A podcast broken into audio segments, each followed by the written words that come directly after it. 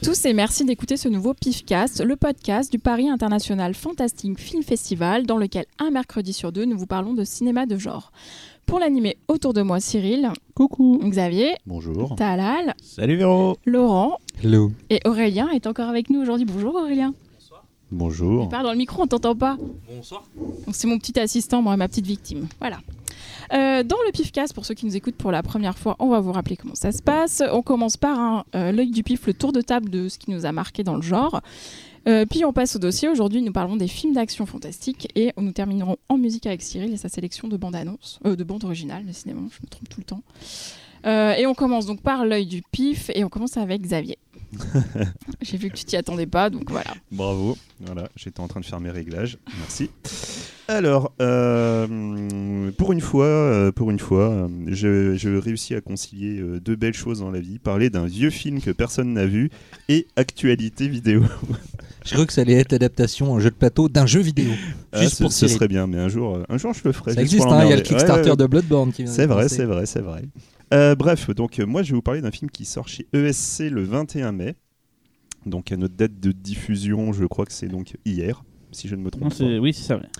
Et donc il s'agit de La Belle et la Bête, mais la version tchèque.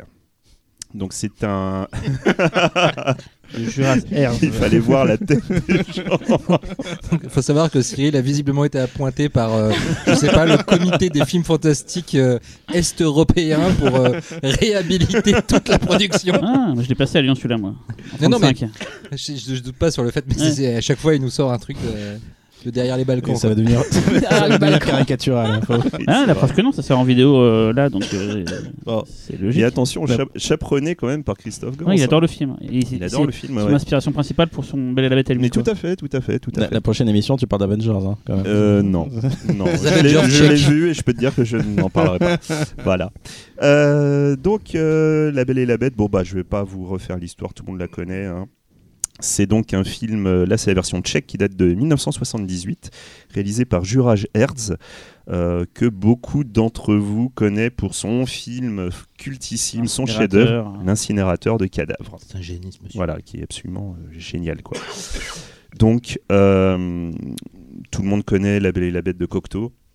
Ce sera notre point de départ pour que vous vous rendiez compte des différences. Cocteau, c'est vraiment une œuvre de, de, de poète. Voilà, ça transpire la poésie, euh, même dans ces moments effrayants, alors que la, version de, de est beaucoup plus, euh, plus axée sur euh, l'horreur et sur l'aspect malade de la vie. en l'occurrence, en fait, tout le visuel va vraiment beaucoup vous changer comparé à ce que nous on a l'habitude de voir. Je parle même du Disney en l'occurrence. On est toujours dans quelque chose de très merveilleux. Et là, on arrive vraiment à un film euh, qui est beaucoup plus axé sur, le, sur tout ce qui est euh, la noirceur, la pourriture. Même la bête, en fait, euh, une, a carrément une image complètement différente de ce qu'on connaît d'habitude, qui se rapprocherait plus d'une sorte de croisement de Phantom of the Paradise et Bloody Bird. D'ailleurs, accessoirement, euh, je suis quasiment sûr que sur Bloody Bird, ça a été une des inspirations, parce qu'il y a vraiment des scènes. J'ai retrouvé l'ambiance de, ouais, de, la, tête et le bec et tout. Hein. Ouais, carrément. Euh, c'est un film qui est resté quand même assez longtemps euh, invisible. Donc c'est vraiment une très très bonne chose que essaie le, l'édite enfin. surtout dans une belle copie, parce que moi ce que j'avais vu à l'époque, c'était pas non plus l'extase au niveau de l'image. T'as déjà vu la copie? Ouais, ouais, ouais c'est déjà ah, sorti. Ah en 2012, je crois. D'accord. Voilà. mais il parle de la nouvelle. Ah non, la nouvelle, non, ça par contre, je l'ai pas vu, mais bon, j'imagine qu'elle a été restaurée, nettoyée, enfin, la totale, quoi. Et euh, donc, du coup, en fait, ce, ce, le, cette version euh, tchèque euh, est vraiment sortie dans la, ce qu'on pourrait appeler l'âge d'or de, du cinéma de Tchécoslovaquie. La nouvelle vague, comme ils disent. Ouais, voilà. Et, et c'est vraiment une période qui était vraiment passionnante, quoi. Et ce, ce film arrive vraiment à garder euh, tout ce qu'on peut aimer, nous, dans, dans, dans, dans, le cinéma un petit peu bizarroïde. Il y a à la fois des, expérimentations visuelles euh, qui, sont, euh, qui fonctionnent vraiment, qui sont vraiment touchantes. Il y a de la poésie, mais de la vraie poésie qui fonctionne. Et il y a des moments de barge qui sont vraiment flippants. Là, le, pour moi, c'est vraiment une des versions où la bête, c'est vraiment une bête. C'est, euh, il n'hésite pas à aller euh, chasser de la, de, de la bergère euh, pour la bouffer. Quoi. C'est, on est vraiment dans quelque chose de plus dur, plus, plus, plus, plus cruel. Enfin, pour moi, on revient vraiment à l'essence, à l'essence même des contes. Un peu comme Voilà. la liste de Meyer en fait. Les Ouais, gens de l'Europe tout à de fait, ouais. sont- Ouais, sont ouais, beaucoup ouais. plus terre à terre sur les adaptations de contes. C'est ça. C'est plus des films d'horreur, généralement qui ne sont pas des films d'horreur, mais que des. Voilà. Bah, de toute façon, globalement, les contes qu'on a l'habitude de, raconter euh, à nos enfants, c'est généralement des versions qui sont déjà expurgées, qui sont déjà euh, plus légères que les versions d'origine. Les contes de Grimm originaux, c'est Ouais. ultra méchant. Exactement, exactement. Et ben voilà quoi. Du coup, La Belle et la Bête, enfin cette version-là, on se rapproche un petit peu plus de ces ambiances-là. Donc euh, voilà, c'est un film qui, à mon avis, sera peut-être assez difficile euh, à vendre pour OSC, mais après, je leur fais confiance. Je suis sûr qu'ils vont bien trouver un angle d'attaque. Euh, c'est vrai que La Belle et la Bête en France, c'est tellement Enfin, c'est la place, elle est prise par Cocteau à un point tel que c'est très difficile de voir d'autres versions. Quoi. On- Même, il n'y a que Disney qui a réussi pour un public euh, autre, mais euh, plus familial. Mais en dehors de ces deux-là, arriver à te montrer une autre version, c'est très très compliqué. Alors que pourtant, il y a eu 12 000 adaptations. Quoi. Mais bon. J'adore le sketch de Danny Boone qui se passe dans le label et la bête de Cocteau. Je sais pas si quelqu'un a vu. Alors je suis désolé, je parle de Danny Boone, c'est l'horreur alors qu'on est dans le pifcast, mais c'est la seule fois où ce mec m'a fait marrer de toute son existence et de la mienne, où il a fait un sketch sur un personnage qui se retrouve paumé dans la belle et la bête de Cocteau, et c'est très drôle. Voilà. c'est tout. Vu ça? Un Voilà, sketch, donc euh, euh, juste pour ça. quoi. un sketch ou ça? Un sketch euh, bah, qui a fait dans un spectacle. Ah d'accord, euh, c'est pas un truc filmé. Non, pas non, non, non, c'est un un spectacle, Enfin voilà, donc c'est la version. euh, voilà, donc euh, La Belle et la Bête, euh, la version euh, peut-être plus sombre, plus, euh, plus horrifique. Voilà, moi je Il vous la conseille. Il y aura d'ailleurs du Gans, je crois qu'il est, il est interviewé par la. Oui, tout à fait. Parce qu'il avait, même, il avait même fait un, un long papier, il me semble, euh, dans Starfix euh, sur le film. Je me précipiterai dessus parce que j'adore Hertz, donc je l'ai pas vu. Ah, écoute, moi Voilà. aussi, je me précipiterai dessus. Talal? Je me précipite vers ma fiche. Désolé, je. Alors, de- Alors, alors, alors, moi, je vais vous parler d'un film français. suspense. Euh, un film français. J'ai dit film, il a dit. qui n'a pas eu beaucoup de, qui n'a pas eu droit à beaucoup de on va dire de médiatisation euh, ces dernières euh, ces derniers mois alors que le film a été terminé en 2018 alors ça s'appelle The Sonata un film de- d'Andrew Desmond que j'ai vu euh, il y a pas longtemps euh, au BIF Euh, c'était à peu près en, en mars. Le film a été diffusé au festival Fantasporto. euh, je crois que c'était en, tu me mais je pense que en février et euh, il a été diffusé au BIF en mars. Donc je pense qu'il commence depuis quelques mois déjà sa tournée, euh, on va dire internationale. Euh, donc c'est un film de genre français dont vous avez peut-être pas entendu parler. Euh, pourquoi? Parce que donc, déjà Arnaud Desmond c'est son premier long métrage. Il avait réalisé un court métrage qui s'appelait Entity. Je crois qu'il y a eu droit à un Made in France. Un film de euh, SF, on dit. Un, truc à la. Ouais. À la merde, à la. C'est pas un truc À à la. Gravity, quoi, c'est ça, non euh Euh, je l'ai pas vu, j'ai pas vu le film, mais euh, je Je crois sais qu'il a été monté en face de Mad Movies, en fait, je crois, euh, Laurent. Ouais, et, La boîte de prod, elle est en face, en fait. et on en a parlé, on fait dans Mad. de Entity. Oui, Ouais, oui, c'est, oui, je- il me semble que C'est qu'il y a eu là un- qui- a eu un qui, Mad- y a eu un in France. Ouais, juste sa tête dans un cockpit, ça, je crois, dans un casque. Donc Entity, c'était co-réalisé par Andrew Desmond. et donc, le film dont je parle actuellement s'appelle The Sonata. Qui est, c'est produit par une jeune boîte de production qui s'appelle The Project, euh, qui a entre autres euh, coproduit le film basque, euh, je crois qu'on en a déjà parlé au Bifcast, s'appelle Erementari. Euh, vous savez, le truc qui était produit par Alex de Iglesias, ou en tout cas qui avait le Qui label. est, qui est euh, sur Netflix euh, depuis, depuis quelques mois déjà. Exactement. Donc c'est une petite boîte euh, qui monte et qui cherche des, des projets apparemment euh, intéressants, en tout cas risqués. Euh, alors de quoi ça parle euh, de Sonata? Alors je vais prendre le pitch officiel parce que j'ai pas réussi à le synthétiser à ma façon, euh, c'était beaucoup plus clair là-dessus. Alors après la mort de son père, célèbre compositeur, la jeune violoniste virtuose Rose hérite de la vieille maison dans laquelle elle vit, il vivait. Donc son père. Elle découvre euh, son dernier travail, une mystérieuse partition marquée de symboles étranges. Avec l'aide de son agent Charles, donc incarné par le grand Simon Apérian, elle déchiffre euh, les symboles et commence peu à peu à percer les secrets du passé de son père, mettant en branle les mécanismes d'un plan imaginé le jour de sa naissance. Voilà. Limite, j'ai l'impression que ce truc en dit trop. Tu racontes bien. Euh, donc euh, casting quand même euh, intéressant euh, pour un premier film français tourné en anglais. Euh, c'est intéressant aussi à souligner. Euh, alors on est à Freya Tingley qui est pas très connue mais que vous avez peut-être vu dans la série Hermog Grove euh, qui était une série Netflix aussi il me semble. Euh, donc Simon Apkarian dont je parlais tout à l'heure, euh, un acteur qu'on ne présente plus, un des plus grands acteurs français aujourd'hui, en tout cas à mon goût. Kaboul Kitchen. Kaboul Kitchen, ouais, aussi. Euh, James Faulkner qui joue euh, dans Atomic Blonde et qui est un des, euh, un des méchants dans Game of Thrones. Et Rutger Hauer, bien sûr, que vous connaissez tous. Donc c'est un film gothique, formellement très classique, mais qui, a vraiment une maîtrise assez impressionnante. En tout cas, c'est le sentiment que j'ai eu. On pense beaucoup à du Lovecraft, mais on tombe jamais dans quelque chose de- on va dire, de, de fan film, un truc le mec qui veut faire du Lovecraft. Non, il y a quelque chose de très très fin. Euh, et c'est pour ça d'ailleurs que j'ai beaucoup pensé à, à la neuvième porte. Alors je ne saurais pas vous dire si la neuvième porte est dans soit Lovecraftien, tu, je sais pas, tu- je te vois hocher la tête Xavier, mais en tout cas C'est plutôt Tintin. mais- on retrouve. Ouais, bah, moi j'aime bien le, le film. Moi, j'aime bien aussi. J'aime beaucoup la, la 9 porte de Polanski. Et, euh, et donc voilà, on a, on, a, on a un film qui est très beau, avec une facture qui, malgré que ce soit un film français, reste quand même très anglaise. Euh, il me semble que Andrew est, est- est- est franco, euh, franco-anglais. Et moi qui suis très client de cinéma gothique, en fait, euh, je trouve que le film, en fait, est une sorte de tour de force en France dans le sens où déjà vendre un projet dans ce genre-là, c'est déjà assez inédit. Je trouve que le film est très ambitieux, on va dire, d'un point de vue de sa narration.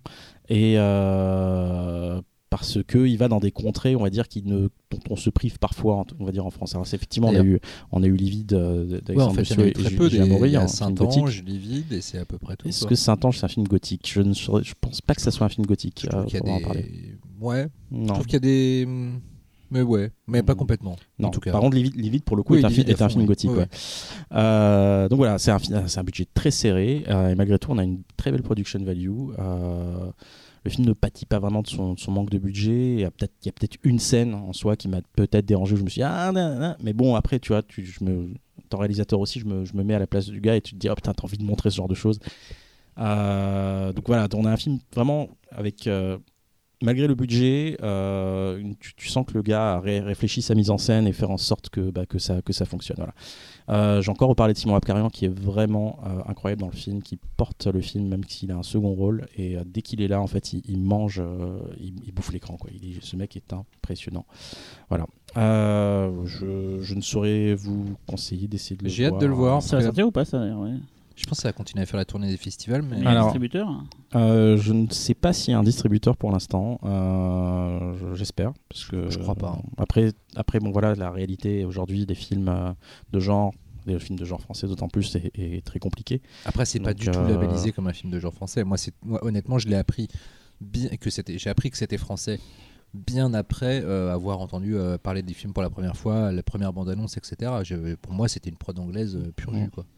Donc, euh, c'est pas dans son ADN, ce qui, ce qui fait que euh, ça. Parce que oui, parce que ça parle pas, parce que le réalisateur n'avait pas fait de film en langue française Ouais. peut-être avant, et, euh, et que le film c'est est- pas en langue est, française. pas- est en anglais, ouais. Mais pourtant, ouais, la, la- la- la base a été créée ici, et j'ai un peu discuté avec Andrew, et qui est un, un garçon euh, très sympathique et, et vraiment passionné de, par son métier. Et, je lui souhaite bonne chance parce que je, je trouve que j'ai trouvé vraiment le, le- En tout cas, ça se démarque beaucoup de la production actuelle. Voilà, je vais pas en dire plus, je vais pas me Et- mettre à comparer les Et choses. Aurélien a vérifié, il n'y a pas de distributeur. hein, donc, euh, Pour l'instant. Merci Aurélien. Et C'est intéressant, parce que c'est Harry, euh, Harry, donc le fabricant de, de, ma- de matériel. de Pas un ami qui veut du bien du coup. Euh, Une A- caméra A- qui vous A2RI euh, qui, euh, qui s'occupe de, des ventes, il me semble, du film euh, Ouais. dans le monde et qui s'occupe aussi, en tout cas, des festivals, ça j'en suis sûr. C'est drôle, ça. C'est une bande démo pour eux. hein, c'est- Bah, en fait, Harris depuis peu se lance dans la, en gros, dans des sortes de deals en fait où, euh, en échange de caméras, en fait, il, il Ils prennent les droits du film. en échange de matériel, il récupère des- une partie des droits du film. Bah oui, mais bon, après, c'est un coût, euh, c'est un, vrai coût là, les, les caméras Ouais, et le matériel. les droits du film, c'est quand même beaucoup. Quoi. Une partie des droits, après, je sais pas. D'accord. Cyril Alors, je vais parler de, non pas d'un film, mais de deux films. Attention, ils sont liés ensemble. C'est pour ça que j'en parle de deux dans le même temps. Et je crois que c'est un des films préférés de, de Véronique euh, de cette année. Non, je rigole. Je sais que tu as été le voir, donc je sais pas si tu as aimé ou pas. Du coup, euh, c'est le diptyque Happy Birthday et Happy Birthday to You. Alors, je sais pas si tu as aimé Véronique, euh, spoiler. Ouais, bon. Pourquoi Véronique Parce que je sais qu'elle était allée le voir à l'époque et elle m'a dit Tiens, ce week-end, je peux pas, je vais voir Happy Birthday to You. Donc je, je savais qu'elle l'avait vu quoi. Euh, T'as pas, c'était pas fêté l'anniversaire de quelqu'un ou- Non, non, non, c'était vraiment le film qu'elle allait voir. Et, euh, Je suis pas l'ami, donc. Moi, j'étais passé à côté. parce qu'en fait, il y a eu un premier film en 2017 et un, donc la suite en 2019. C'est produit par Blumhouse et euh, c'est Christophe Lemaire, donc euh, journaliste à Mad Movies, qui m'a dit euh, regarde ça, c'est vachement bien, c'est très très drôle euh, et c'est bien foutu d'un point de vue de comment c'est raconté. Donc l'histoire, c'est en fait euh, une. Alors, je vais vous lire le synopsis halluciné parce que moi, je suis nul pour les résumer. Euh, Prisonnière du boucle temporel, Tri, étudiante, revit sans cesse le jour de son meurtre, une journée apparemment banale qui s'achève sy- systématiquement par sa mort atroce. finira par découvrir l'identité de son tueur. Donc en gros, c'est euh, un chose sans fin en mode slasher, quoi. Donc elle se fait tuer à chaque fin de, de journée et elle revit la même journée indépendamment, quoi. C'est pas le meilleur film que j'ai vu sur les, les paradoxes temporels, mais c'est un film. Donc pour le premier, je parlerai du second juste après. Boucles temporelles. Des boucles temporelles. C'est un film, je trouve, assez malin, assez rigolo dans, dans ce qu'il raconte, euh, dans la façon dont il l'amène. C'est pas le plus vraiment le plus maîtrisé, mais on passe un très bon moment. euh, entre autres parce que l'actrice principale, Jessica Roth, est vraiment euh, parfaite. Elle est vraiment très très drôle. Elle, a, drôle, ouais. elle a ce truc-là, ce dynamisme qui fait que euh, vraiment on se prend au jeu. Euh, je me suis renseigné un peu sur elle. J'ai demandé ce qu'elle a fait avant. Elle a beaucoup de séries télé et on l'avait vu dans La La Land. C'était une des potes de Emma Sto- Emma Stone et tout. Quoi, voilà, donc c'était pour ça.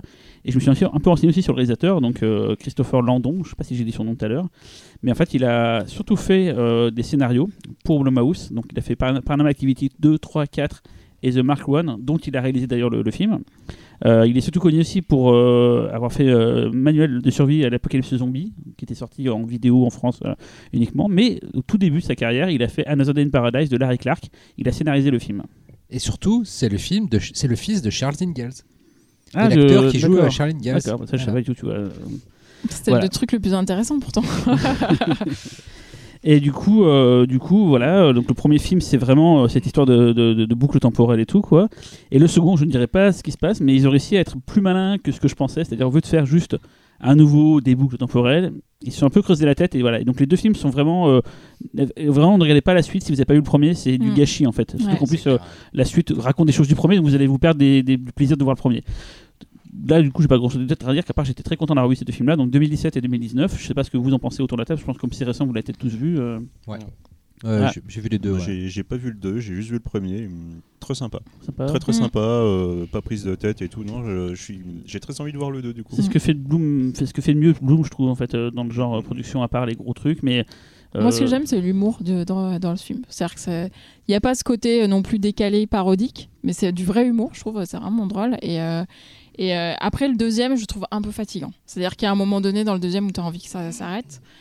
Euh, là où le premier, ça passe bien. euh, tout- Le premier, c'est vraiment, il se Ouais. tient truc. Ouais. Après, c'est pas le meilleur film que j'ai vu sur les paradoxes temporels. Les. Les Il y a- il y a beaucoup, il y a beaucoup, putain, désolé. Mais parce qu'il y a beaucoup trop de, de trucs qui euh, un peu foirés, mais globalement, ça va. On n'est pas là pour compter les points et dire ah, ça c'est bien Mm. fait et tout. Laurent, t'allais Ah, dire. moi, je trouve que le problème du premier, c'est que c'est un mauvais néo-slasher. Voilà, c'est en revanche, c'est qu'en termes de. Ouais, mais de ça se slasher- moque un peu. du- Enfin, c'est. Bah, ça m'énerve quand ça se moque Oui. déjà. tu Ouais, vois. mais ça se moque pas en se moquant. C'est-à-dire, ça prend juste les codes. La pour- dernière ligne du film, euh, la dernière ligne de dialogue du film. Ah, mais t'as jamais vu un jour sans fin? Ah Bah non, c'est quoi? Bon, Mais bref, Ah, c'est non mais. une phrase à Non, la non, fin mais, du film. non, mais c'est que globalement, je trouve que c'est un mauvais néo-slasher dans le sens où ça garde que les tics qui m'ont un peu cassé les couilles Mm. durant- dans la période des néo-slashers, c'est-à-dire zéro goutte de sang, juste une nana qui court, un mec qui lui court après, elle se retourne, elle lui met une, Ouais, mais elle pas met une ça tarte. le, le du film. Bah oui, mais enfin, moi j'y vais aussi pour voir un slasher Mm. en plus d'un film sur les paradoxes temporels. ah oui, je trouve que autant le, le film, enfin, en les boucles temporelles, t'as vu moi aussi, je je. Euh, autant je trouve que le côté boucle temporelle est plutôt fun et rigolo, autant le côté slasher, je le trouve vraiment raté. Et pour le coup, comme le deuxième Ouais. n'est quasiment plus un slasher. Alors je, je sens- Mm, j'en- j'en dis pas plus pour pas spoiler. Pour le coup, j'ai un peu mieux aimé le deuxième parce qu'au moins ce défaut du premier qui était de me vendre une promesse qui n'était pas tenue pour moi euh, disparaît dans le deuxième. Bon. Alors c'est pas faux parce que le côté slasher effectivement du premier il, il est nul mais je le voyais plus comme un, un prétexte pour Ouais, euh, aller au-delà. Mais effectivement si Mm. tu prends en tant que slasher c'est le degré zéro du Oui, slasher. voilà, euh, ouais, c'est- plus ça qui m'a ça dérangé. c'est indéniable quoi. Et- et par contre, euh, l'actrice, elle est mortelle. Ouais mais vraiment elle mériterait. autant son personnage, me, sur les papiers et dans les premières scènes, me, me casse les bonbons velus, et sur la fin aussi d'ailleurs, mais au final, euh, elle est tellement douée, elle a tellement de bagou et de timing qu'elle emporte le truc à fond. ouais, vraiment elle mériterait d'être euh, de, Ouais, de elle- percer elle parce qu'elle a vraiment elle a vraiment quelque chose. euh, Elle va percer, hein, le- les deux films ont vraiment vachement bien marché au, au box-office US. Mais en France j'ai l'impression que c'est un peu passé à la, à peu, ouais. Aurait- franchement il n'y aurait pas eu Véronique et, et Christophe je pense que j'aurais même pas entendu parler des deux films alors que je suis censé quand même m'intéresser à ce qui se fait. Tu lis pas mal? Si mais j'ai dû j'ai dû le, le lire et le- tu sais ça a dû passer. euh, Le premier, en plus, on avait eu une interview du Real, je sais plus pour le 2, mais en tout cas pour le premier, on Du avait coup, je vais relire du coup ce qui s'est dit. ouais, ouais. Voilà, donc c'est ça. Merci Véro, je, te- je te- je te dédie cette deuil du pif. Et tu me donnes la parole, du coup je te donne la parole. Ouais. Euh, du coup, moi, euh, je vais un peu revenir sur le sujet qu'on avait abordé il y a quelques semaines, parce que moi aussi, je fais des boucles temporelles. Euh, non, j'ai vu un film de vampire. Alors, en fait, j'aurais bien voulu euh, parler d'un film que j'ai beaucoup aimé, mais j'ai vu plein de mauvais films récemment, donc je suis désolée, je vais parler d'un film que Ah, je tu fais trouvais hein. j'ai vu euh, un film que j'ai trouvé moins mauvais que les autres, on va dire. Euh, c'est euh, Zoltan, euh, le chien sanglant de Dracula. Ah Sur là là. Ciné Plus. euh, Donc c'est un film de 77 de Albert Band. euh, qui est donc le, le père de Charles Band et, le, et de Richard Band, donc qui est chacun réalisateur et compositeur. Sacré film. Euh, donc alors le pitch. Vous avez, spoiler, il y a un chien. Donc en fait, il y a des tombeaux qui sont accidentellement ouverts en Roumanie. S'en échappe Zoltan, le chien de Dracula, euh, qui éveille Smith, le serviteur de Dracula. Et ensemble, ils se mettent en route pour les USA, parce qu'évidemment, ils étaient en Roumanie. Donc Pour ils aller doivent- chercher quoi Le slip de Dracula pour aller chercher le dernier descendant euh, du comte du vampire euh, pour le transformer à nouveau. euh, voilà.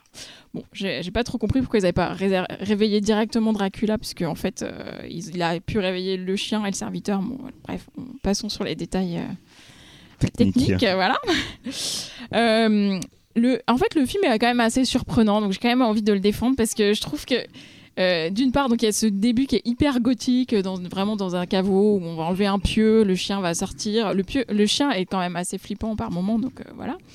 Euh, le, le serviteur Smith, il est interprété par Reggie Nalder, euh, qui est cet acteur au physique si particulier, Ouais, c'est clair. euh, qui est connu pour avoir joué dans L'homme qui en savait trop. et, les, d'Hitchcock. et les vampires de Salem. Voilà. Par contre, on le voit assez peu et souvent tout seul parce que je pense qu'il y avait un planning de tournage compliqué.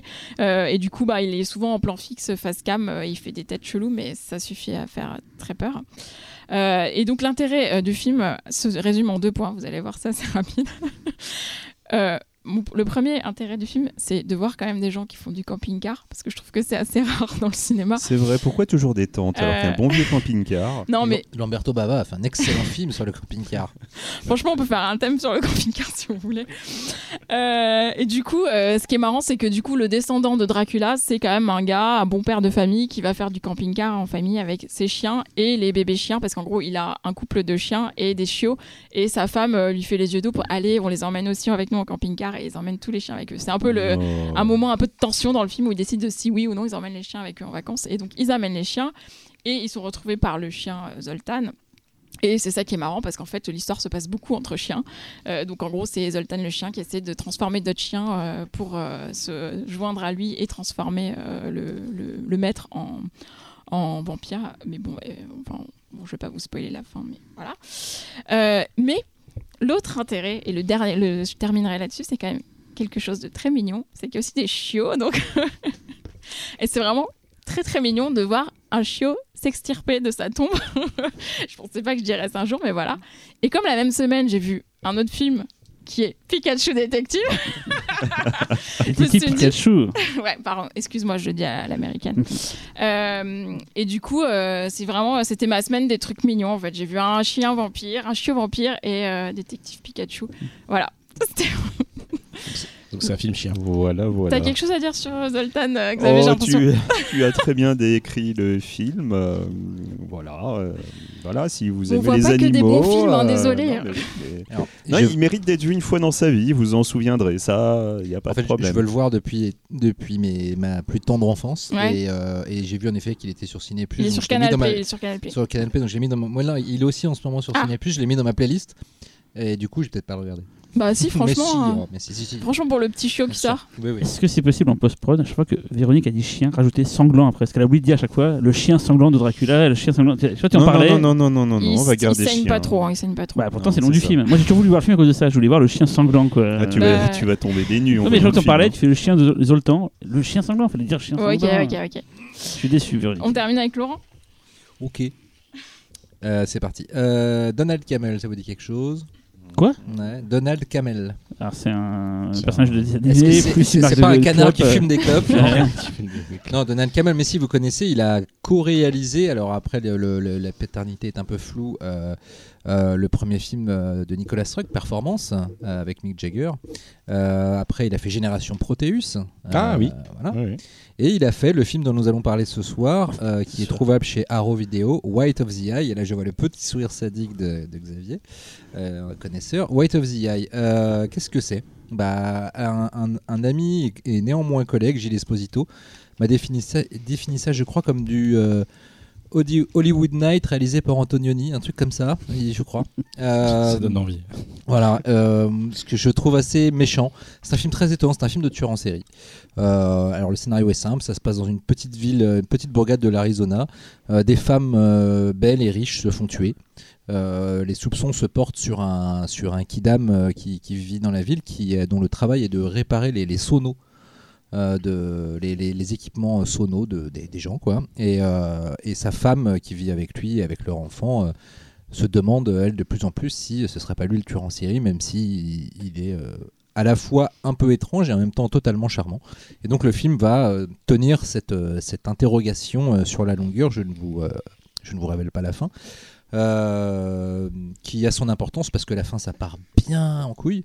Mais euh, le film est étonnant d'un bout à l'autre. Euh, Donald Camel, donc, euh, qui est un mec qui vient des, de la fin des swinging 60s un peu quoi de, toute cette période là et là d'un coup le mec se retrouve donc à réaliser ouais voilà un truc qui ressemble un peu à Hollywood Night avec des filtres un peu bleu orangé euh, le désert de l'Arizona et tout qui est aimé en même temps filmé d'une façon assez étonnante c'est à dire qu'on a rarement vu les- la vie quotidienne des gens dans ces petits coins de c'est pas une petite ville euh, toute resserrée sur elle-même, c'est une espèce de villa un peu luxueuse disséminée au milieu du désert, donc à chaque fois euh, avec des décors assez étranges.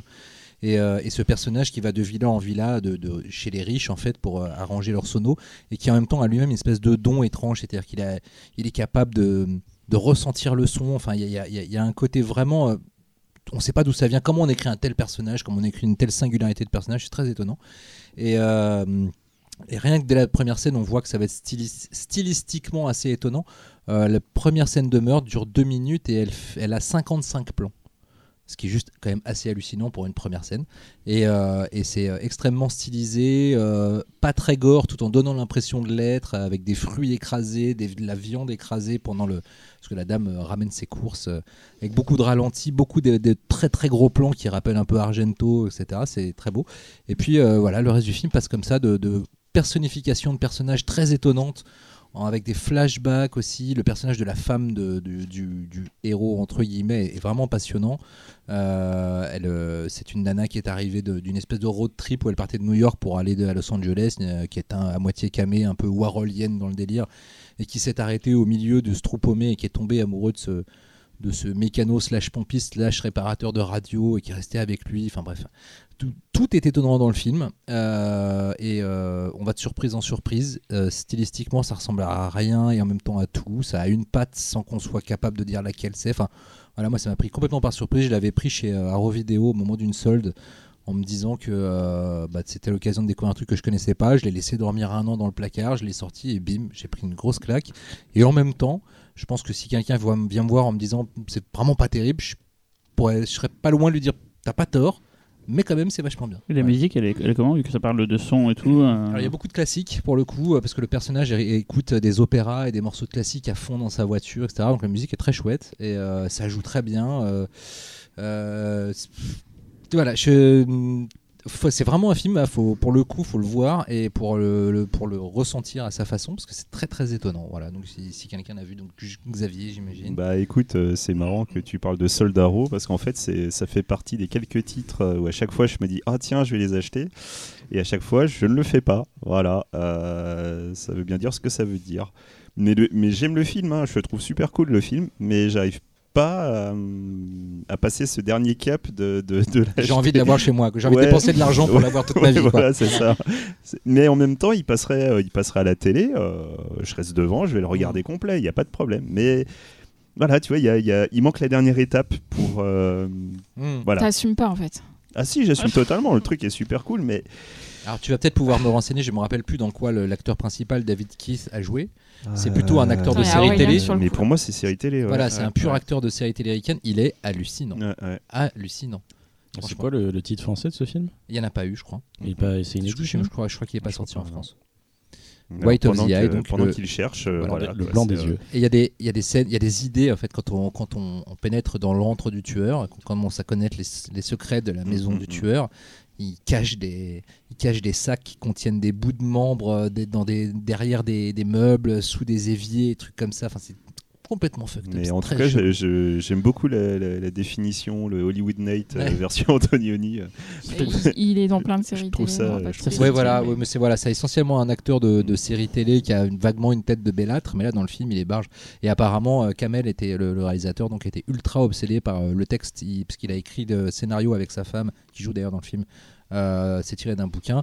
Il était complètement obsédé par le respect du texte et, euh, et il fallait respecter non seulement le texte à la virgule, mais aussi au rythme. Et euh, ça, a, ça a été apparemment assez chaud pendant le tournage. euh. C'est bizarre, parce que moi, quand tu parles des films, j'ai l'impression que je vois Body Double en fait. Je vois ce, truc, ce genre de. Non, mais il y a, de complètement, un côté euh, à J'ai la pas vu, fois hein, mais à la euh. très stylisé et en même temps très vulgose. C'est ça. C'est c'est- c'est très Bah, un étrange. Body Double quoi. Ouais, ouais, non, mais complètement. c'est Ouais, pour ça, c'est- ouais, tu, ouais, tu as. J'ai pas vu le film, mais j'imagine ça. Je vois la même la texture ouais. de l'image, j'imagine, euh, sans avoir vu le film. C'est aucune image. ça, ouais. Ouais, ouais. Je vois ça en fait. C'est euh. un peu un body double à ciel ouvert, quoi. C'est-à-dire que vraiment, pour le coup, les le, le- le- le décor du désert est vachement mis en valeur et tout. Ouais. Merci, on passe au dossier. Aujourd'hui sort en salle le troisième opus d'une des franchises préférées de Cyril, euh, John Wick. Donc pour lui faire plaisir, nous n'allons pas en parler, mais nous prenons ce prétexte pour partager avec vous certains de nos films d'action fantastiques préférés. Mais si Cyril, on va un petit peu en parler puisque tu l'as vu, John Wick 3. Je suis pas le seul à aimer d'ailleurs, enfin pas le 3 mais la saga, Ouais. donc euh, faites pas comme si euh, Ah. j'étais pas content. Ah, euh, assume, assume. Après c'était pas évident de faire un puiscast euh, Voilà. sur ce sujet-là. Laurent Voilà. était en train de dire mais c'est quoi ce bordel c'est- un super héros le mec, on peut dire que Oui, il, non, est, mais en- il est increvable. En quoi. tirant un tout petit peu les cheveux, on le fait rentrer. Pour moi, et j'en parlerai, je, vais pas, je déteste les spoilers donc je ne spoilerai pas le film, mais je voudrais juste mes impressions sur le 3. Mais Mm. pour moi, c'est une saga qui se rapproche de plus en plus de Matrix. Comme si C'est c'était. ce que j'ai cru comprendre. Ah ouais, c'est comme si c'était. euh, il vole et tout Non, mais c'est comme si c'était. Euh... Tu sais, dans la Matrix, donc, quand tu regardes le film Matrix, euh, les gens sont pas conscients dans une Matrix. Bah, ce serait un peu le. Enfin, bon, bref. Ouais, ouais, mais enfin, ouais, là, là, t'en dis trop, là. je pense. Non, mais non, non, mais non, Non. vous verrez John Wick 3, il n'y a, vu rien, aussi, euh, y a rien de rien. Non, il a pas vu. Ah, mais tu veux dire, on peut avoir l'impression que finalement, c'est Neo qui est en train de rêver une autre Ouais, vie. et on euh, peut s'imaginer que très facilement, avec trois fois rien, s'ils font un John Wick 4, ils pourraient très bien euh, le raccrocher les wagons. Parce que tu sais, en scénario, tu fais ce que tu veux, Mm. moment, quoi. Mais il y a tellement de trucs, je me dis, même d'un point de vue de. Ouais, des acteurs, trucs qui font que. D'ailleurs- il y a une espèce de rumeur comme quoi les Wachowski bosseraient sur une Ouais, nouvelle trilogie avec le réal de, de John Wick. C'est ce que j'avais dit sur, euh, sur Facebook et Ouais. quelqu'un m'a repris fait non apparemment c'est le rédacteur de Slash Film qui a mal compris Ah, et donc le truc est parti en vrille alors qu'en fait il n'y a pas du tout de reboot le mec de, John Wick aimerait, bien faire un reboot de Matrix Ok, d'accord.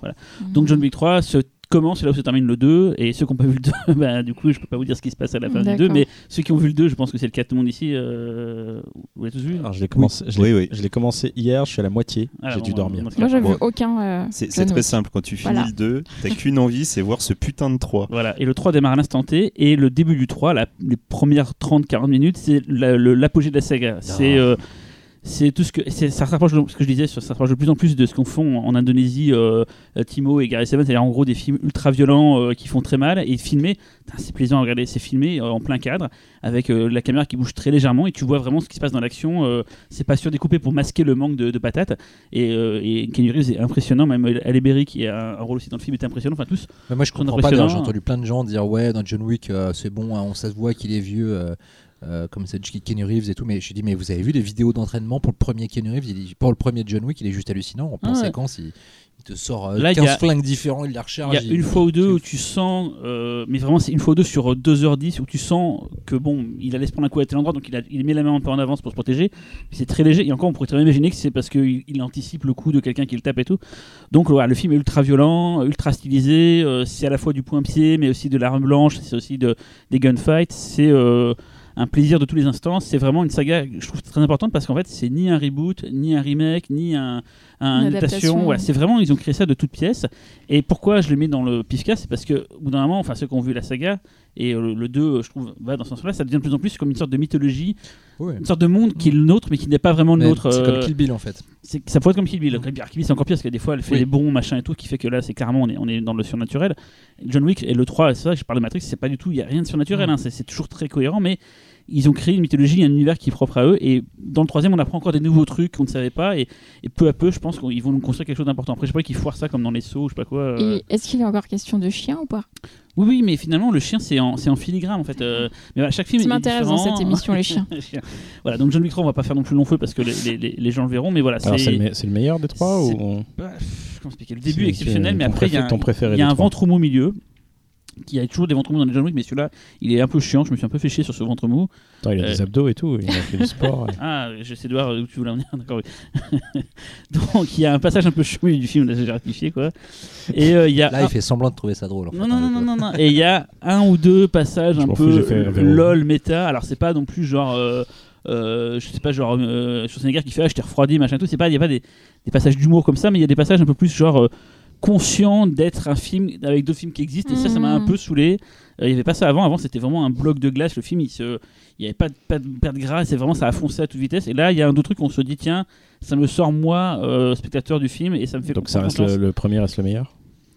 Non, chacun, chacun, chacun bien qui préfère qui préfère le premier. Moi, je préfère le second parce que le second il va encore plus loin, mais le premier est plus ramassé. C'est un peu comme The Red 1 et The Red 2. quoi. Mm. The Red 1, il est, il est hyper euh, sec, mais du coup, c'est ce qui fait sa force. The Red 2 est beaucoup, plus trop, beaucoup trop long, mais il y a plein de séquences de fou. Bah là, c'est ça. John Wick 2, il y avait. Voilà, c'est ça. Bon, bref. Passons pour John Wick 3. Et du coup, avant de faire euh, le tour de table euh, des films que vous avez choisis par ordre chronologique comme toujours, euh, une demande qui nous a été faite sur le forum de Mad Movies et on salue Cobretti puisque c'est un fidèle auditeur. Celui qui aime Euh, ton accent, c'est ça? Euh, salut Cobretti. Euh, et euh, du coup, euh, Pas mieux faire, pas mieux faire. ah mais je veux pas non plus euh, chauffer tout le monde. Salut à Cobretti. Euh, du coup, c'est euh, avant d'a- d'aborder le sujet. Du coup, là, on a pris le film fantastique euh, parce qu'on parle que de fantastique euh, et de genre dans cette émission euh, d'action, euh, fantastique d'action. Euh, vous êtes consommateur de films d'action, c'est, enfin, en général, de Oui. toute façon, c'est quelque, c'est un genre que vous aimez de toute façon. Ouais, ouais, ouais, Bien on sûr. aime la violence. C'est quoi la question? En fait, c'est au global, avant de, de se parler de chacun votre film, le genre là dont on parle, c'est quand Ah, même. Quel, est- quel est contextualise, votre, d'accord, ouais, ok. voilà, quel est- à chacun votre approche du genre, c'est, déjà un genre notre, dont notre vous êtes, attachement à l'action, ouais. en fait, c'est ça, ouais. Vous êtes tous, euh, enfin, il y a, voilà. Ah, Par exemple, ouais. sur les vampires, on n'avait pas forcément. Enfin, si t'avais fait ton coming out. Tout à fait. pas- Non, bon, moi, je suis, oui, enfin, moi, je suis un, euh, j'ai toujours aimé ça, mais sur- surtout l'action asiatique, pour le coup. Je suis un, un uber fan donc, de Hong Kong et ouais, de, je, je suis euh, Tim Laurent. de la euh, Brothers, voilà. euh, etc. Donc, euh, Ouais, tout ça. euh, Et c'est marrant, c'est que tu... ouais, j'ai pas pensé à ça, mais c'est vrai que vous allez voir, euh, je spoil un peu, Ouais, mais ouais. le point commun au film qu'on- dont on va parler, c'est que c'est souvent des films de science-fiction Ouais. en fait.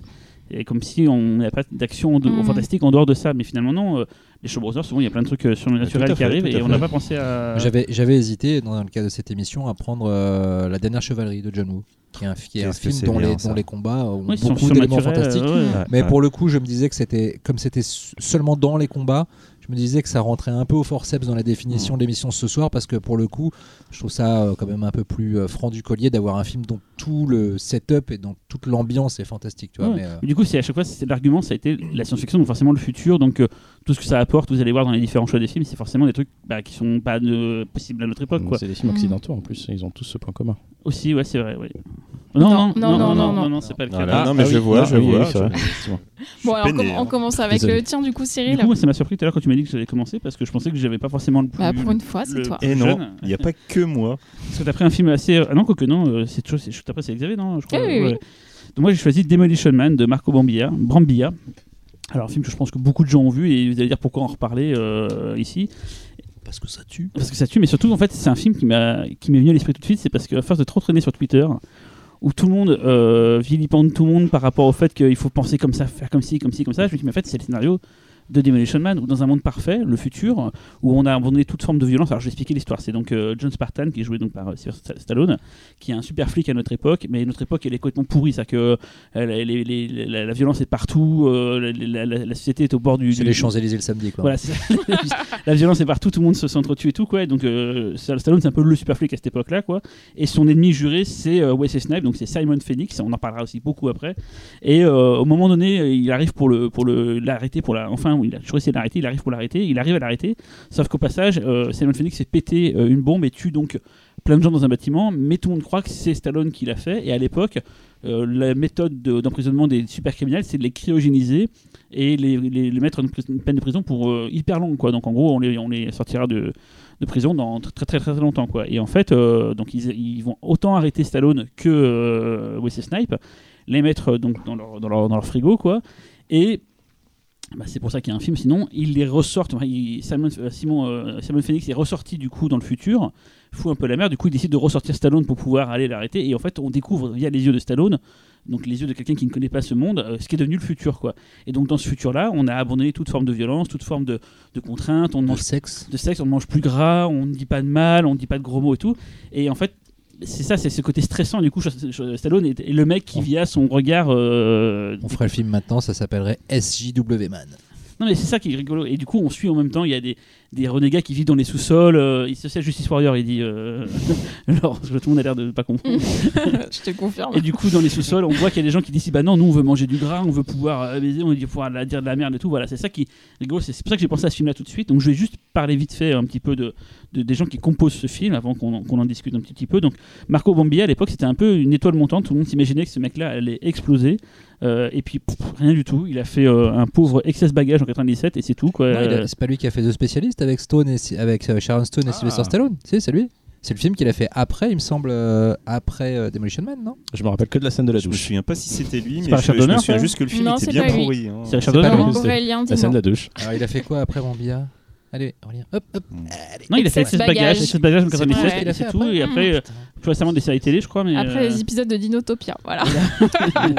Ah ouais, donc il a vraiment. Mais un- il a je sais pas si chuté, c'était un mais- clipper ou un mec qui faisait de la pub, mais c'était un mec, enfin en tout cas, qui, qui a été euh, très très. euh, un peu comme le mec qui fait d'ailleurs, je crois, Judge Dredd, le premier euh, Judge Dredd. euh, Canon. Et, Ouais, de- il est Ouais, mais David Cannon, il a producteur. fait plein de trucs. Il a Ouais. produit les experts, notamment. Ouais, mais ce qu'il a Ouais. réalisé après d'ailleurs. C'est Ouais. c'est les genres de profils où on aurait imaginé que et finalement ils ont pas réussi. Donc Bah, il a pas fait un euh, Souviens-toi l'été dernier Ouais.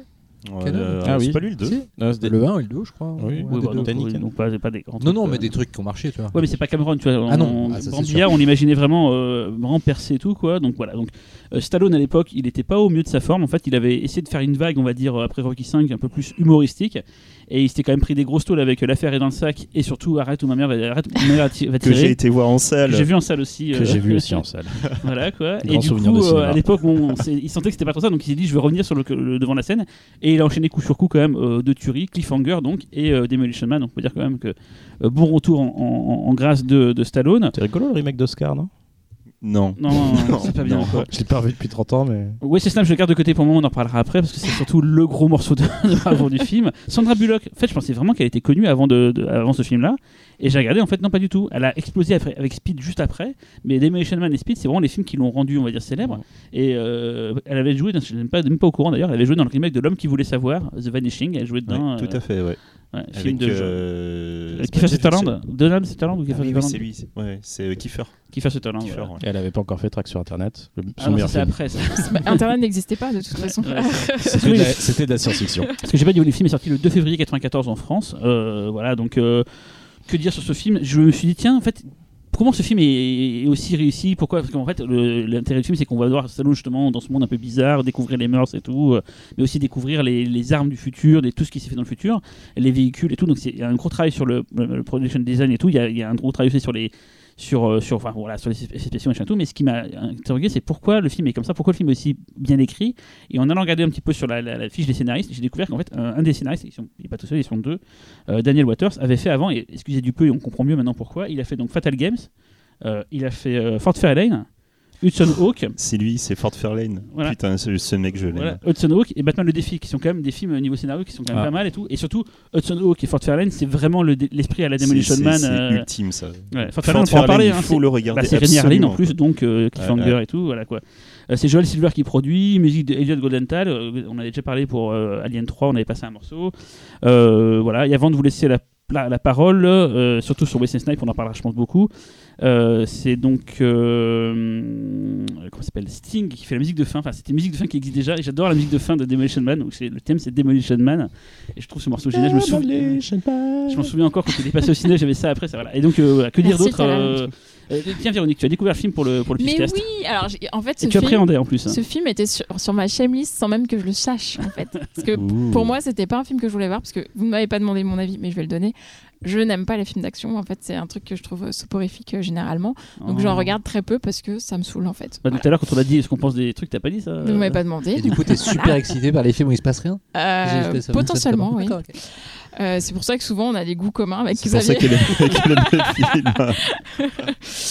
Euh, et en fait, mais quel bonheur, franchement, euh, Ah. il, il est vraiment trop trop bien ce film-là. Euh, Il n'y a pas trop d'action, en plus t'en as pas parlé, mais en vrai il y en a pas trop trop. Il y a une scène dans un musée, il y a deux trois bastons ouais, sur la il y a fin. la, gro- la grosse scène au début, la grosse scène à la fin, mais c'est hyper drôle et franchement, je trouve qu'en fait c'est tous les tous les détails euh, futuristes sont hyper bien utilisés. Par exemple, la blague de quand tu dis un gros mot. euh, T'as un, T'as un papier, bah ouais. ça c'est hyper, c'est utilisé plein de fois de manière comique dans le film.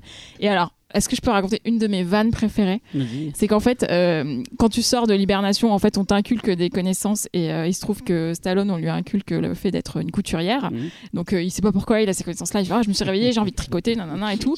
Et du coup, à un moment donné, euh, il, il sort d'une d'une baston et son, son t-shirt est déchiré. Et la fille lui fait Ah mince, machin. Et il fait Non, mais c'est rien, ça, je prendrais une- un filet aiguille. Il fait Eh merde Genre, ça le saoule trop de savoir, de savoir faire de la couture. Mais je trouvais ça hyper drôle parce que ça vient beaucoup plus tard après ce détail et ça sort comme ça. Et je trouvais ça mais trop, trop drôle. quoi. Je- Je l'ai pas vu, trop pas pour l'émission, mais de- de- tout le souvenir que j'en ai, c'est que c'est plus une comédie qu'un film Mais oui, d'action. en fait. complètement. Oui, mais il y a de l'action. Et le film est très violent. Très potache, Euh. Il y a du gore, genre des yeux arrachés, il y a des, des, des membres C'est sectionnés. Ah, pas, une prod, qu'il y a un euh, œil, Va- euh. c'est pas une prod Vagna et compagnie Non, c'est Silver. Joel C'est Silver. D'accord, ok. Non, par bon, contre, c'est euh, typique de, typique de ces, des prods De cette époque. de cette époque qui était euh, grand public certes, mais bien bourrine. Bah bien oui, hein, ouais. bah, c'est, pour moi en plus c'est, un des derniers films de, de, de cette belle époque des blockbusters l'été euh, avec ses surhommes et tout ouais, et, euh, et du coup bah, comme tu parles de cliffhanger même d'un point de vue euh, Stallone moi je trouve qu'une des grandes forces du film c'est, euh, c'est de faire un petit peu comme dans les Rocky où en fait les Rocky sont, sont toujours un miroir de, de la vie de Stallone sa vie publique euh, enfin sa place dans, dans, dans Hollywood et en fait euh, c'est Ah, c'est exactement c'est exactement c'est un lui dinosaure, dans ce c'est un dinosaure qu'on a ressorti de la naphtaline et qui essaie de trouver une place dans le monde. Non, Et ouais. du coup, en fait, il y, a y un sous-texte qui est super con, ouais. intéressant et qui est, que je trouve très beau en fait dans le film. Certes, il est très drôle, mais il y a quelque chose de très très touchant si vous le regardez sous l'angle Stallone pur. C'est un des meilleurs blockbusters des années 90. euh, mais Ouais, vraiment, ouais. Et, et on dit souvent qu'un film est réussi à la hauteur de son méchant. Ah, Wesley quoi. Et Wesley Snipes dans le film, son look déjà, Déjà, ouais. avec la crête euh, blonde, mais il est, il est on fire quoi. Il est, euh, il a des putains de le voit même punchlines. pas. mais il est- On le voit pas assez, je trouve en fait. mais il est complètement frustrant. sous- sous-estimé ce gars. Je Il d'ailleurs était- complètement sous coque. Mais...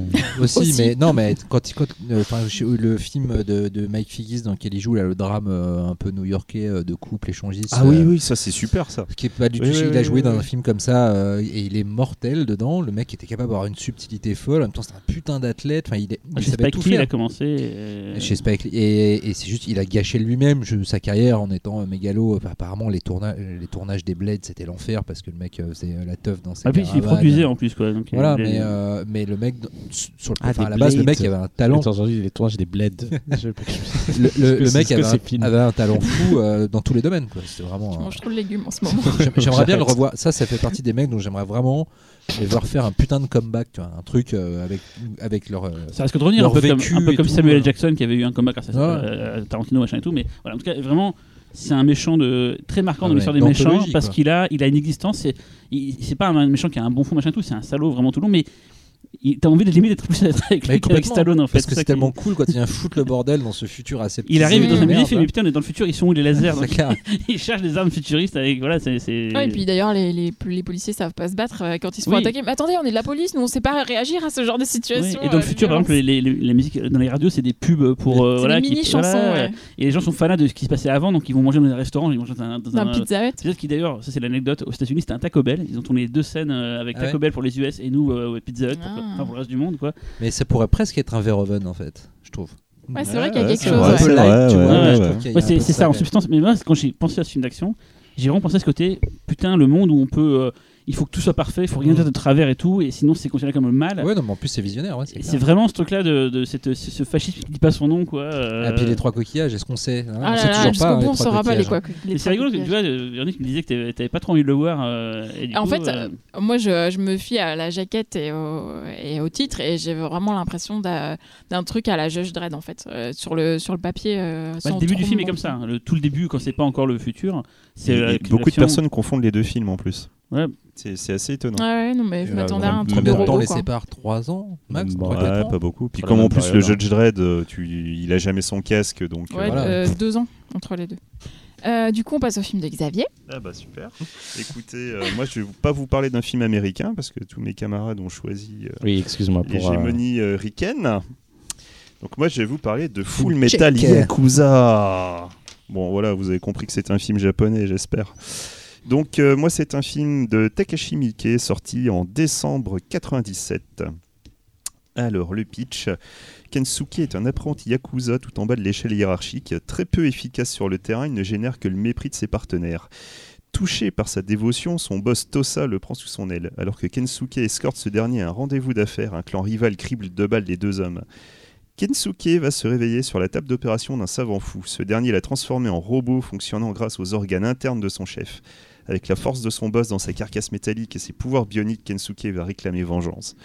Voilà, c'est un pitch beau, poétique. C'est Robocop C'est- en version. euh, Voilà, c'est euh, c'est aussi simple Avec que ça. plus Vous, de bondage. vous, Ouais. vous mélangez euh, les films de Yakuza et, euh, et Robocop et vous avez global, globalement Full Metal Yakuza. Mais pas que.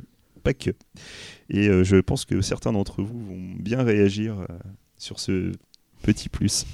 Bref, donc c'est un film réalisé par Takashi Miike et euh, le film est une petite. euh, je vais vous le dire tout de suite, ce film n'est pas un chef-d'œuvre, mais ça reste une petite pépite qui est assez marquante en fait dans la filmographie de Takashi Miike, puisqu'en fait c'est le premier film qu'il va faire avec le scénariste Itaru Hara, qui est euh, un scénariste qui est, je dirais, qui a bien travaillé dans le côté déviant de sa filmographie.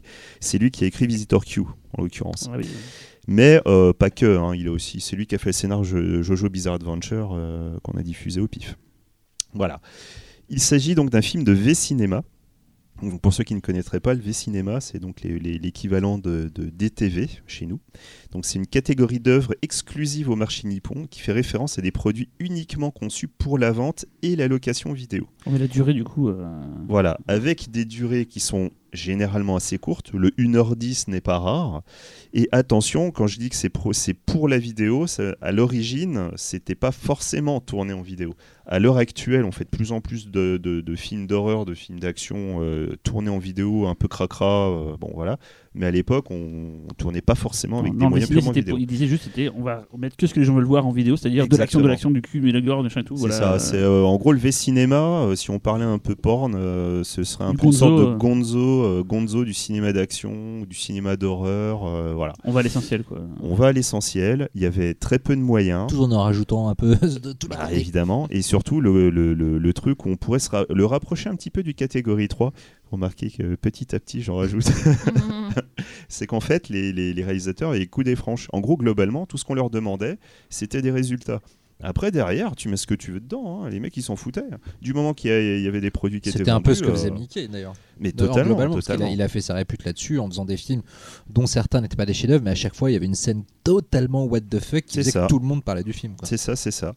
Et euh, je ne vous cache pas que donc Full Metal Yakuza, c'est un petit peu ça, mais en fait pas que.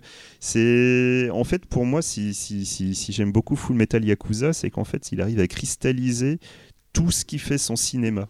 Mais vraiment euh, toutes, les, toutes les facettes, parce que bon, quand on connaît euh, la longue, très longue filmographie de Takashi Miike, il peut autant faire des, drames poignants euh, que des films d'auteur, que des films, des, adaptations d'animés japonais, ou, euh, ou euh, des gros films historiques. euh, voilà quoi.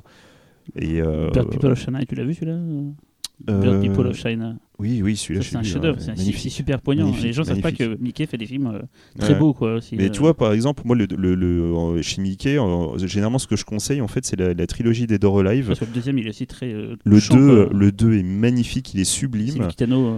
Voilà, alors que le, le premier, t'as des scènes de déviance dedans, la nana qui est noyée dans, dans- dans- dans sa petite piscine de merde et tout, enfin c'est très classe. Bref, donc du coup, euh, ce film euh, arrive à avoir des, des- des instants euh, de, de pur cinéma de Yakuza. Avant, il avait déjà réalisé plusieurs films qui sont très dans le, le délire Kinji Fukasaku, on va dire. C'est avant ou après Fudo? Ah, Fudo, c'était avant. C'était avant. Et, euh, et en fait, il va, il va commencer à intégrer des éléments euh, du cinéma de science-fiction, du cinéma américain. Il y a beaucoup de références au cinéma américain. Mais euh, il pourrait en rester là, surtout que, comme je vous expliquais le principe du cinéma, on pourrait rester dans le domaine du produit. Et pourtant, parallèlement à ça, il va commencer à dynamiter son propre film, à le saboter de l'intérieur. Et en fait, cette fresque Yakuza qui devient une vengeance euh, SF va en fait montrer qu'il s'agit d'une quête existentielle. Je vous jure que c'est vrai. Euh, c'est en fait globalement, on pourrait résumer le film par une quête existentielle d'un homme de main inapte dont le corps a été fusionné avec du métal et le corps du boss qu'il vénérait.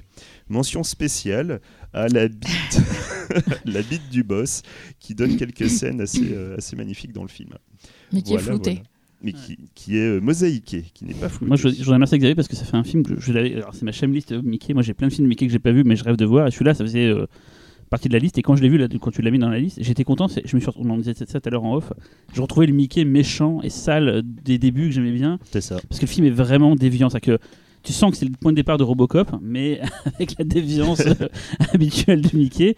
Et même si le, tu- le film n'est pas parfait, il y a plein de trucs euh, cool à plein moments, des, des, des effusions de sang, des idées même graphiques, des, Mm. de comment il va filmer des plans et tout. Euh, Il y a genre des plans de vue intérieure de corps et tout. Euh, Mm, mm.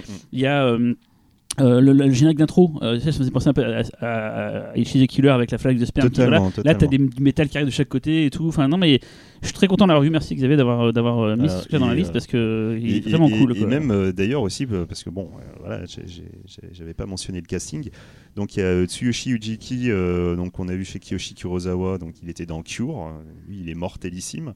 Euh, Il y a Yasushi Kitamura, donc le frère de Ryuhei Kitamura, Ah ouais. que vous avez pu voir dans Godzilla Final War et Killers. Euh, on a euh, Shoko Nakahara euh, qui joue donc le, le- le- le- le- le love interest dans le film, qui a beaucoup de points communs avec son rôle dans Visitor Q, puisque c'était elle le cadavre de Visitor Q. Ah oui, d'accord. Elle a Voilà. mis le rôle statique. Voilà, c'est ça. Donc c'est voilà, elle est spécialisée euh, nécrophilie. voilà, c'est ça. Renosugi, euh, bon bah voilà, Ah, si vous avez vu du. Mickey, du Kitano, vous l'avez vu juste 12 000 fois. Euh, on peut retrouver Tomorowo Taguchi euh, qui joue donc Tetsuo euh, dans Tetsuo 1 et 2. Et on retrouve aussi Koji Tsukamoto, donc le frère de Shinya Tsukamoto et qui jouait le boxeur de Tokyo Fist. D'ailleurs, j'allais parler que ça rappelle euh, un peu dans l'ambiance et dans les thématiques, euh, mais en version euh, cartoon déviant, euh, les Tetsuo quoi. Mais Oui, totalement. bah, il y et. Y a plein de scènes, mais la scène du vélo, euh, c'est typiquement Tetsuo, euh, quand il est en pleine crise de, de- de furie. euh, Il y, y a- non, il y a vraiment plein, plein, plein, plein de scènes. Et en fait, là, là, si je voulais vraiment parler du casting, c'est que vraiment toutes ces, tous ces films que je vous ai cités, ben ouais, vous retrouvez ce que vous avez aimé dans ce film, vous allez les retrouver dans Full Metal C'est Yakuza. un peu trop long, comme d'habitude chez Mickey. Et comme toujours, hein, tu vas voir Mais un comme Mickey, tu dis, que Laurent, c'est c'est toujours. euh, Il y a des fulgurances qui, pour moi, font que ben, c'est toujours intéressant à voir un Mickey, même mineur. euh. Moi, j'adore la scène de l'entraînement. Elle me fait hurler de rire parce que Ah, pour oui. le coup, elle est complètement manga, euh, manga Totalement, absurde. euh, la- les, pauses qu'il prend pour euh, pour se déplacer, c'est- c'est c'est vraiment à hurler de rire. Alors après, euh, j'ai trouvé que c'était un. Alors, tu, tu vas peut-être. Je, te, je te jette sous le bus un peu. C'est un peu faible en action. En Ah matière ouais, de. voilà. Je vrai. me suis posé la question aussi, bien Ouais. peu comme le mien d'ailleurs, finalement. C'est vrai, c'est vrai. C'est Oui, faible, mais- en- c'est faible en action, mais t'as quand même, mais t'as puissance. quand même des, des- des belles scènes. Hein. T'as, t'as une vraie scène. euh, Enfin, t'as deux scènes. C'est, c'est Ouais. du pur oui. Fukazaku, Mm. quoi. Et- complètement. D'ailleurs, et quand, et- quand t'aimes les, les films de Yakuza, autant que je les adore, Ah putain, je peux te dire, moi, j'ai, pris un kiff monstrueux. Quoi. Puis tu sens que dans la scène d'affrontement final, quand il se tape euh, tous les Yakuza, il, a, Ouais. il, a, il, a gardé, il a gardé ça en tête pour euh, son remake de. de- Ah, tu vas m'aider de Harakiri parce que Oui, là, tout ça, à fait, on, oui, oui, on retrouve Oui, le oui, même oui. fil- la même mise en scène et tout. euh, Mm, mm. ouais. Tout en fait. Vous parliez de Mickey tout à l'heure aujourd'hui, il est, il est plus, il est plus aussi déviant, c'est ça? Il fait des films plus. euh, Ouais, plus grand pu- beaucoup plus grand public. C'est toujours un- C'est plus que la moyenne, mais ça reste quand même beaucoup plus sage maintenant qu'à l'époque. hein. Bah, alors on attend beaucoup son film qui va être présenté à Cannes euh, ces, ces jours prochains, donc euh, vous donc euh, vous en saurez déjà plus que nous quand euh, on sera diffusé. Mais euh, le film qu'il a à Cannes est censé être euh, un retour aux sources, c'est-à-dire euh, visiblement c'est un pur film de Tokyoïde déjà, quoi. de euh, d'un couple qui essaye d'échapper à des yakuza et euh, dans, dans- dans un Tokyo un peu interlope, euh, filmé pour pas un petit budget, parce que c'est clair que ces dernières années, il a enchaîné les adaptations de manga à, à gros budget, euh, Terraform Mars, euh, euh, Jojo Euh, Bizarre Jojo, Adventure, l'habitant de l'infini. voilà, euh, et, et, euh, et pour le coup, on est assez loin en effet de C'est du devenu côté le. complètement underground. En fait, c'est comme euh, euh, Peter Jackson ou Sam Raimi, c'est devenu le, le Voilà. faiseur de gros films Mm. Ouais. au Japon. Et comme beaucoup souvent, c'est les mecs qui viennent du bis qui sont pris pour faire les gros blockbusters. ouais, mais Et là, il revient du coup à la, la saleté d'avant. aussi, parce que ces derniers blockbusters n'ont pas bien marché au, au- au Japon. Pour le coup, ça a été des, ça a été des échecs assez cuisants. Mais en même temps, euh, je trouve qu'il y a sa, son- son- sa perte de la, la- la saleté, euh, c'est un- aussi une perte que tu retrouves assez euh, souvent quand tu sors du, du V-Cinéma. Si tu prends Takashi Shimizu, euh, ses meilleurs Juon, c'est ceux qui étaient dans le V-Cinéma. Ceux-là, ils sont vraiment cradingues, quoi, vraiment. Alors après, euh, Lequel avec c'est le- le- Un des 30 qu'il a fait euh, les deux premiers Juon, voilà, en V-Cinéma. Marebito, c'était du V-Cinéma.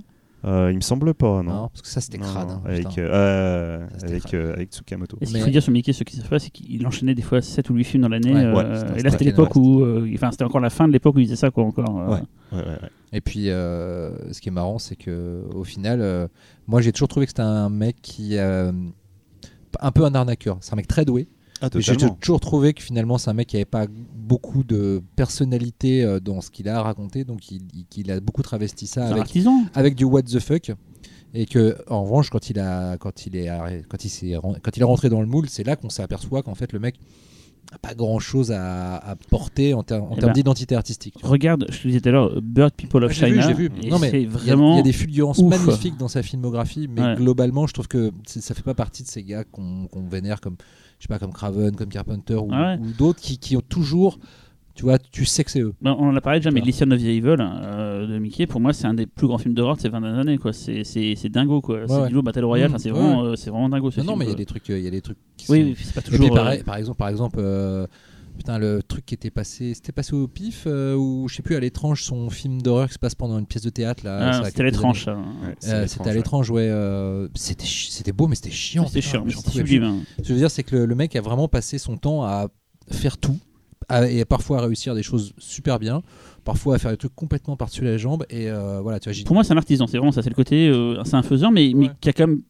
Je trouve un peu euh, plus de talent qu'un simple faiseur. C'est pas Yes Ah Man oui, pour oui, moi. oui, J'adore attention, Mickey. hein. Attention, parce que maintenant, moi, je veux la vie de Véro. Ah, c'est avec Véronique. Ah, oui. moi, je l'avais jamais vu, je l'avais jamais vu évidemment, parce que il coche deux cases euh, que j'évite, c'est-à-dire le film d'action et le film de mafia, enfin de yakuza pour Voilà, le coup. un schisme, ça y est. Mais, euh, mais en fait, euh, c'est juste que c'est pas que. c'est- En fait, je ne comprends rien à ces, à ces genres-là. Enfin, au genre mafia, j'ai toujours beaucoup de mal. Il Et en la fait- case nécrophilie, ça c'est une que tu aimes beaucoup. Alors, ça a remonté. non, mais par contre, je trouve que le film est. Mais du coup, j'ai bien aimé, justement, parce que le film est quand même très accessible, je trouve. Euh, Ah, tout à fait. il est drôle, euh, c'est assez clair, euh, tu vois. et- Enfin, l'histoire, euh, qu'est-ce qu'il y a Ça dit drôle. Je dis drôle. Voilà. Non, mais ça nous fait plaisir, ça nous égaye quand tu Pardon. Euh, et du coup, euh, du coup, euh, je m'attendais pas à ça et c'est c'est hyper facile. Alors comme disait Laurent, la scène d'entraînement, elle est à mourir de rire. Et puis le fait que au bout d'un moment, euh, ça change. Enfin, le, film change complètement de tonalité. Bah du coup, c'est hyper intéressant et ça Mhm, emmène mhm. ailleurs. euh, et, euh, et puis il y a des moments euh, carrément crades et glauques et c'est quand même un peu gore aussi. Enfin, donc oui, non, j'ai quand même. C'était une super bonne surprise. ça. Ah, mais ça, plaira à tout le monde. Bah, tout le- ça, tout en le fait. monde trouvera quelque chose dedans qui va lui plaire. Voilà, même si le film est trop long, mais c'est du Mickey. Donc vous voyez Mickey, vous dites juste Enfin, déjà est c'est trop long, il fait quoi 1h40 quand même. Ouais, Ouais, 1h43, ouais. Ça va. Mais voilà, il, y en- a pour tout le monde. Voilà, c'est c'est un film honnête, c'est un film généreux. Voilà, c'est un, Voilà. film généreux qui vous veut. D'ailleurs, pour ceux qui s'intéressent, il y a un bouquin anglais qui s'appelle Agitator par Oui. Tom Mess qui Excellent. parle de toute la première partie. En fait, le film, le bouquin s'est fait à une époque, donc forcément Mickey a fait 40 films depuis, quoi. Mais euh, ça parle de toute la filmographie de Mi- Mickey, surtout toute la partie un peu invisible, ce vieux cinéma justement qui n'avait jamais quitté les, les étals du- des, des rayons japonais. euh. donc c'est hyper intéressant pour qui Mhm. s'intéresse à ce qu'a fait Mickey, parce que je sais pas si depuis le bouquin a été augmenté, il y a peut-être d'autres informations qu'on savait pas à l'époque qui ont été rajoutées et tout, mais en tout cas. Pour peu vous intéresser à la carrière de Mickey, euh, c'est vraiment passionnant. Pour Mickey, c'est un peu le jazz franco euh, il- Ouais, il- ouais, japonais. ouais. Je le dis souvent cette comparaison, mais pour moi, c'est vraiment c'est pareil. Quoi. Et, toute cette période V-cinéma de Mickey euh, n'est n'est pas facile à voir euh, dans son Non, il y a intégralité. Fois que des VHS qui existent Ouais. ou, du VC ou du- des VCD. Quoi. Talal, ton film? Oui, oui, oui. Alors, oui, oui, oui. Il se réveille. Je sais pas âge c'était suivant d'un point de Ouais, vue dans, dans le temps. En fait, c'est la même année que Laurent, mais Laurent a beaucoup parlé, je trouve, donc euh, j'ai envie ouais, d'entendre Oh Talal. là on, est né, on, est, on est né la même Ah, c'est année. la même année tous les deux Ouais. Oui, Ah, mais je, pensais point pas. Je commun pensais, après, que j'en t'étais- parlerai après, il y je un pensais, point commun. je pensais que t'étais un peu plus tard, Laurent, mais apparemment pas. Je tire plus longtemps en général. Donc, euh, moi je vais vous parler d'un film qui s'appelle Dread 3D, parce qu'on a parlé de Judge Dredd tout à l'heure, et non, je ne vous parle pas de Judge Dredd avec Stallone, mais le Dread qui est sorti en 2012, un film de Pete Travis, donc qui est la seconde adaptation donc euh, de la de, de la du- de cette série de comics en fait qui a été créée en, dans les années 70, euh, qui s'appelait 2000 AD et qui est devenue par la suite Judge Dredd, donc créé par John Wagner et Carlos Esquera. Donc euh, nous on a connu donc l'adaptation en 95 de, Danny Cannon, donc avec Stallone qui était pas génial. Et là je pense qu'on rattrape un peu euh, les erreurs, on efface euh, l'ancienne ardoise et on repart sur des bases saines parce que le scénario n'est écrit que, enfin est écrit par Alex Garland justement, qui est aussi le producteur du film et qui a l'air d'être très très attaché au film à tel point que alors on raconte que bah en fait Pete Travis s'est fait un peu éjecter, on va dire, de la réalisation. Euh, c'est des choses qui ont été révélées beaucoup plus tard par, par, euh, le comédien principal du film, Karl Urban, et que donc euh, le vrai réalisateur du film, en fait, n'est autre que Alex Garland. Donc je vais quand même vous parler un peu de l'histoire. Donc ça se passe dans un monde devenu un gigantesque désert qui se résume à une seule ville qui s'appelle Mega City One, donc une métropole rongée par le crime, où chaque tour en fait est en fait une sorte de ville en elle-même. Euh, une ville pouvant comporter jusqu'à euh, enfin 200 étages et, et des milliers d'habitants. Donc, euh, donc dans ce contexte-là, il y a une drogue qui sévit justement dans, dans, dans- à Mega City One qui s'appelle le slow-mo et qui est contrôlée et distribuée par Mama, euh, un peu la, la caïd, on va dire, de, de- de- de- du Blade, quoi. Et pas de Blade. Euh, donc, Plutôt de euh, Game of Thrones pour le coup. donc, euh, donc voilà, le, Judge Dredd est envoyé avec, euh, avec euh, sa jeune recrue télépathe à Peachtree, donc une des tours, et parce que on a découvert trois cadavres en fait qui ont été jetés de 200 étages et qui ont été dépecés avant ça. Et donc, donc Mama, donc la, la grosse boss, décide de- donc de condamner les portes de la tour et d'enfermer tous les habitants. Euh, et de ne pas ouvrir les portes tant que les, les judges ne sont pas morts. Voilà. Donc, euh, le Judge Dredd et, son, son adjointe donc, décident de monter tout en haut de la tour pour affron- affronter toute l'organisation mafieuse. Voilà. Donc le film est sorti euh, quelques mois après The Raid. Euh, on y pense forcément, euh, mais donc déjà pour son principe de verticalité, parce que comme dans un jeu vidéo, en fait, on va passer d'étage en étage jusqu'à monter au boss final. Mais les films sont quand même finalement assez différents dans le mood, déjà, du fait que euh, Dread est un film de SF, contrairement à The Raid, qui est un pur film d'action.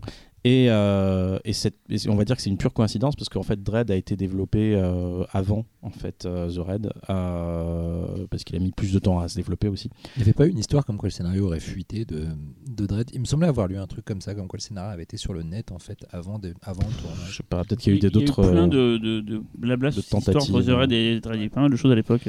Mais bon, je pense qu'on est vraiment dans la coïncidence et, et- et- et c'est pas étonnant finalement parce que les films sont quand même assez différents. Donc euh, Pete Davis, il a pas fait grand chose en fait. Il a, il a fait beaucoup de télévision euh, ces dernières années, mais vous le connaissez peut-être parce qu'il avait fait un film qui s'appelle Angle d'attaque en 2008, un film avec plein de points de vue, avec plein de personnages, une sorte de film choral. Et donc dans le film qui nous intéresse aujourd'hui, donc on a Karl Urban donc qui joue le rôle de Dredd, qui ne retire jamais son casque. Justement, tu parlais de Stallone tout à l'heure où on voyait jamais avec le casque, ce qui est complètement aberrant avec le personnage de Dredd. C'est comme si tu mettais Superman sans sa cape ou son slip. Ben voilà, bah Sans là- son slip, je veux bien voir. hein. Parce que dans le, dans, dans le comics, euh, il y a une fois où il enlève son, son casque et on lui demande très rapidement de, de bien vouloir le remettre parce que c'est trop horrible. ça, ouais. Et donc, bah voilà, donc du coup, on voit jamais Karl Urban, mais par contre, on entend sa voix et, Sa il a- mâchoire.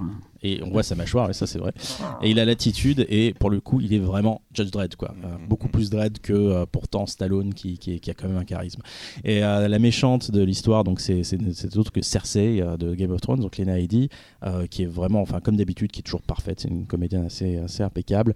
Et Olivia Thornby qui joue la rookie, donc Judd Anderson, donc la télépathe, qui, qui, qui est vraiment que je connaissais pas du tout, qui est une superbe actrice, très jolie, et, et qui, a, qui, a qui n'est pas juste un faire-valoir, qui a vraiment ses vraies scènes où elle se défend. euh, c'est pas juste la, petite adjointe, elle a vraiment comme elle, va jouer de son pouvoir de télépathe dans certaines scènes et ça, ça, crée des, séquences de tension assez intéressantes.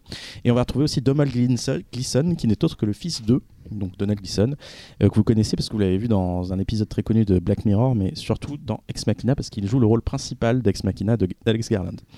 Donc voilà, le film est très très violent.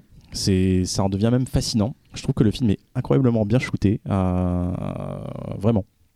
Et, euh, et puis on parlait tout à l'heure de ce, de ce mood un peu euh, de, des- de film qui a, qui, a, qui a 20 ans, donc 20 ans les années 90, on est vraiment dedans en fait. Et, euh, et, et- je trouve et cette idée là justement des séquences de slow-mo, parce que donc les personnages prennent de la drogue, et là où on, a, on, aurait pu voir les personnages prendre de la drogue et voilà juste dire bah, voilà ils prennent de la drogue, là on, on est dans leur point de vue, on est dans leurs sensations, et tout passe en slow-mo, et on, ça, donne, ça donne lieu à des, des scènes super intéressantes, notamment de personnages qui sautent de 200 étages. donc voilà. Donc le budget est- plutôt rikiki euh, pour ce genre de film, surtout pour une adaptation de comics. On est dans les 45 millions de dollars. Euh, et le- je trouve que le résultat est vraiment très impressionnant pour, le- un tel budget. Malheureusement, le film a été un méga, un monumental bid, euh, ce qui fait que bah il n'y a pas vraiment eu de suite. Mais euh, voilà, le film, on sent qu'il y a de la démerde, que que c'est un film qui est fait avec des couilles et du cœur. Et on a énormément d'effets de plateau, euh, beaucoup de studios, on a un usage assez intelligent des, CG, euh, contrairement à des films, on va dire, euh, avec beaucoup plus d'argent, enfin, ou même du même acabit, on va dire, dans les, dans, dans- en tout cas, qui se revendiquent du comics. Et pour le coup, là, on est vraiment quelque chose d'assez d'assez retenu et, et- et bien foutu. Euh, moi, je l'ai vu, en, je l'ai vu trois fois, le film. Euh, je l'ai vu dernièrement, c'est la première fois que je le voyais en 2D, je trouvais plutôt bien, mais pour- par contre, la 3D est vraiment très réussi pour le coup. euh, le film en 2012, je l'avais vu à l'étrange festival. C'est la clôture de ton Ouais, c'est festival. la clôture, ouais. ouais. Je crois qu'on y était tous. hein, parce Ouais, que, c'est ça, c'était- on avait- J'avais kiffé quoi. C'était Ouais, vraiment c'était cool. Donc il y a la BO de- d'un d'un inconnu qui s'appelle Paul Leonard Morgan, qui est assez rock électro, qui est plutôt cool. que J'aimerais bien écouter de façon isolée. Et euh, pour conclure, je vais vous parler aussi de la, production design qui est vraiment euh, très réussi. C'est Mark Digby que euh, vous avez vu. En fait, c'est simple, c'est le, c'est le production designer de tous les films d'Alex Garland, enfin tous les films, les deux autres films qui ont suivi, Ex Machina et Annihilation. D'ailleurs, on n'a pas parlé de Annihilation, on avait promis qu'on y reviendrait un jour parce que je l'ai vu et c'est un excellent film. Ah si, si, j'en ai parlé. Non, non, je sais, toi tu en as parlé à deux reprises, oui, mais on, a- oui. on, on s'était promis avec Cyril de le revoir un week-end et, et Ah, de le et voir, de. Ah, de le voir de- Entre et- d'en parler. et, euh, et, et entre temps, je l'ai vu et c'est vraiment mortel. Ah, moi, c'est le meilleur Et- film de, de 2018. Autant en tant que scénariste, euh, ce qu'il a fait dans le cinéma, dans le jeu vidéo, en littérature, que euh, voilà, que, que- qu'en tant que réalisateur, Alex Garland, c'est décidément un des ré- réalisateurs ou un des artistes qui me fascine le plus aujourd'hui. Vous êtes tous d'accord euh, Ju- Juste, il y a dit un truc sur le, le budget. À l'époque, c'était euh, l'un des plus gros budgets pour un film indépendant de tous les temps, en fait. Oui. C'était un truc qui était vachement mis en avant. C'est pour ça que ça a coûté. que ça- que ça- ils sont un peu coulés après. C'est qu'en fait, c'était une preuve qu'on pouvait faire en dehors d'Hollywood et des gros trucs et tout. Bah, depuis, il y a eu le Valérian euh, de, de Besson, mais c'était à l'époque un des plus gros budgets euh, et c'était un, un des points euh, voilà, euh, qui explique peut-être que. Ils n'ont pas forcément eu tout la- l'argent qu'ils auraient voulu avoir pour le film, mais globalement, je trouve que ça se sort bien. ça quoi se ressent pas. les rares plans d'extérieur, on ça gêne pas trop de voir les méga blocs et tout. C'est fois qu'ils sont dedans, après ça ressemble à un film de- d'intérieur normal quoi. Et ce que t'as pas dit, qui est très intéressant, c'est l'utilisation du flingue? Parce que dans le film de, de, de, euh, de Stallone, c'était un peu frustrant, alors que là, si je me souviens bien, je l'ai pas vu depuis l'étrange festival, mais il y avait euh, le flingue sert plein de fois et il a plein d'options. Et Mm. ce que je me souviens, c'est un truc vachement Une cool. c'est- une caractéristique du perso, non C'est pas dans les, dans les Oui. comics de- Non, il a une, c'est une caractéristique. Ouais. quoi. Mais dans le, dans le, dans le, euh, dans le Stallone, c'était pas autant euh, mis en avant quoi. Mais, mais, mais après, c'est le. Il y, a- il y a une petite différence parce que le, le- le- les, les- je sais que les gens ont une, une mauvaise vision en fait de Dread. Euh, et surtout, j'ai remarqué ça avec de Dread 3D. Parce que tout le monde voulait voir euh, Dread 3D parce que voilà, le film, euh, voilà, ça va être violent, ça va être bourrin et tout, machin. Euh, attention, à la base, Dread, c'est une BD satirique. hein. C'est très drôle en fait, Dread. C'est euh, là, il y a- très noir. C'est de l'humour extrêmement noir. Et en fait, là, tu as, les, euh, t'as les, premiers, euh, les premiers volumes qui sont en train de ressortir, qui sont réédités en France, euh, dans, voilà, en intégrale, dans, dans- en, en ordre chronologique. C'est euh, c'est vraiment c'est super drôle. C'est à se pisser de Ah, rire, là, pisser dessus de rire, quoi, vraiment. C'est pas du tout le cas quand même. Mais là, du coup, c'est pas du tout le cas. c'est Alors, quand même très premier degré. dans les, C'est- dans les années c'est- 90, l'adaptation est de. Enfin, le Après, comics a, tour- a pris une le truc, c'est plus, que- premier degré. Bah, en fait, le truc, c'est qu'à la base, c'est des petites histoires, et en fait, petit à petit, les histoires ont grandi, grandi, grandi. Et en fait, c'est dans ces grandes histoires qui sont devenues au fur et à mesure des épopées où là, tu as, quand même plus de noirceur et plus de sérieux qui est arrivé. Mais, euh, mais voilà, quoi, typiquement, le flingue, euh, c'est plus un petit truc un peu rigolo. euh. Ouais, c'est pas Batman. Donc, juste, Non, juste pour une- non, non. un dernier mot sur le comics. Donc, tu avais 2000 AD qui est devenu en fait Dread dans les années 80, 90, je suppose. C'est. 90. Ouais, je. C'est là, là, ce que tu dis là, les petites Je crois, je crois que les petites histoires, ouais, les 2000 AD. petites histoires, c'était dedans, et en fait, euh, au fur et à mesure, c'est devenu un, un comics à part entière. Et je l'ai quoi. pas précisé, c'est- anglais en fait. Oui, c'est anglais. Oui, oui, pardon. comics, Oui, mais c'est oui, vrai que- En fait, ça, fait- ça anglais. fait partie des, euh, des BD euh, cultes euh, avec euh, Tank Girl. euh, Mhm. voilà. cette époque-là. C'est Underground. pas une émanation de Metal Hurlant, tout à Euh, c'est dans le délire, ouais.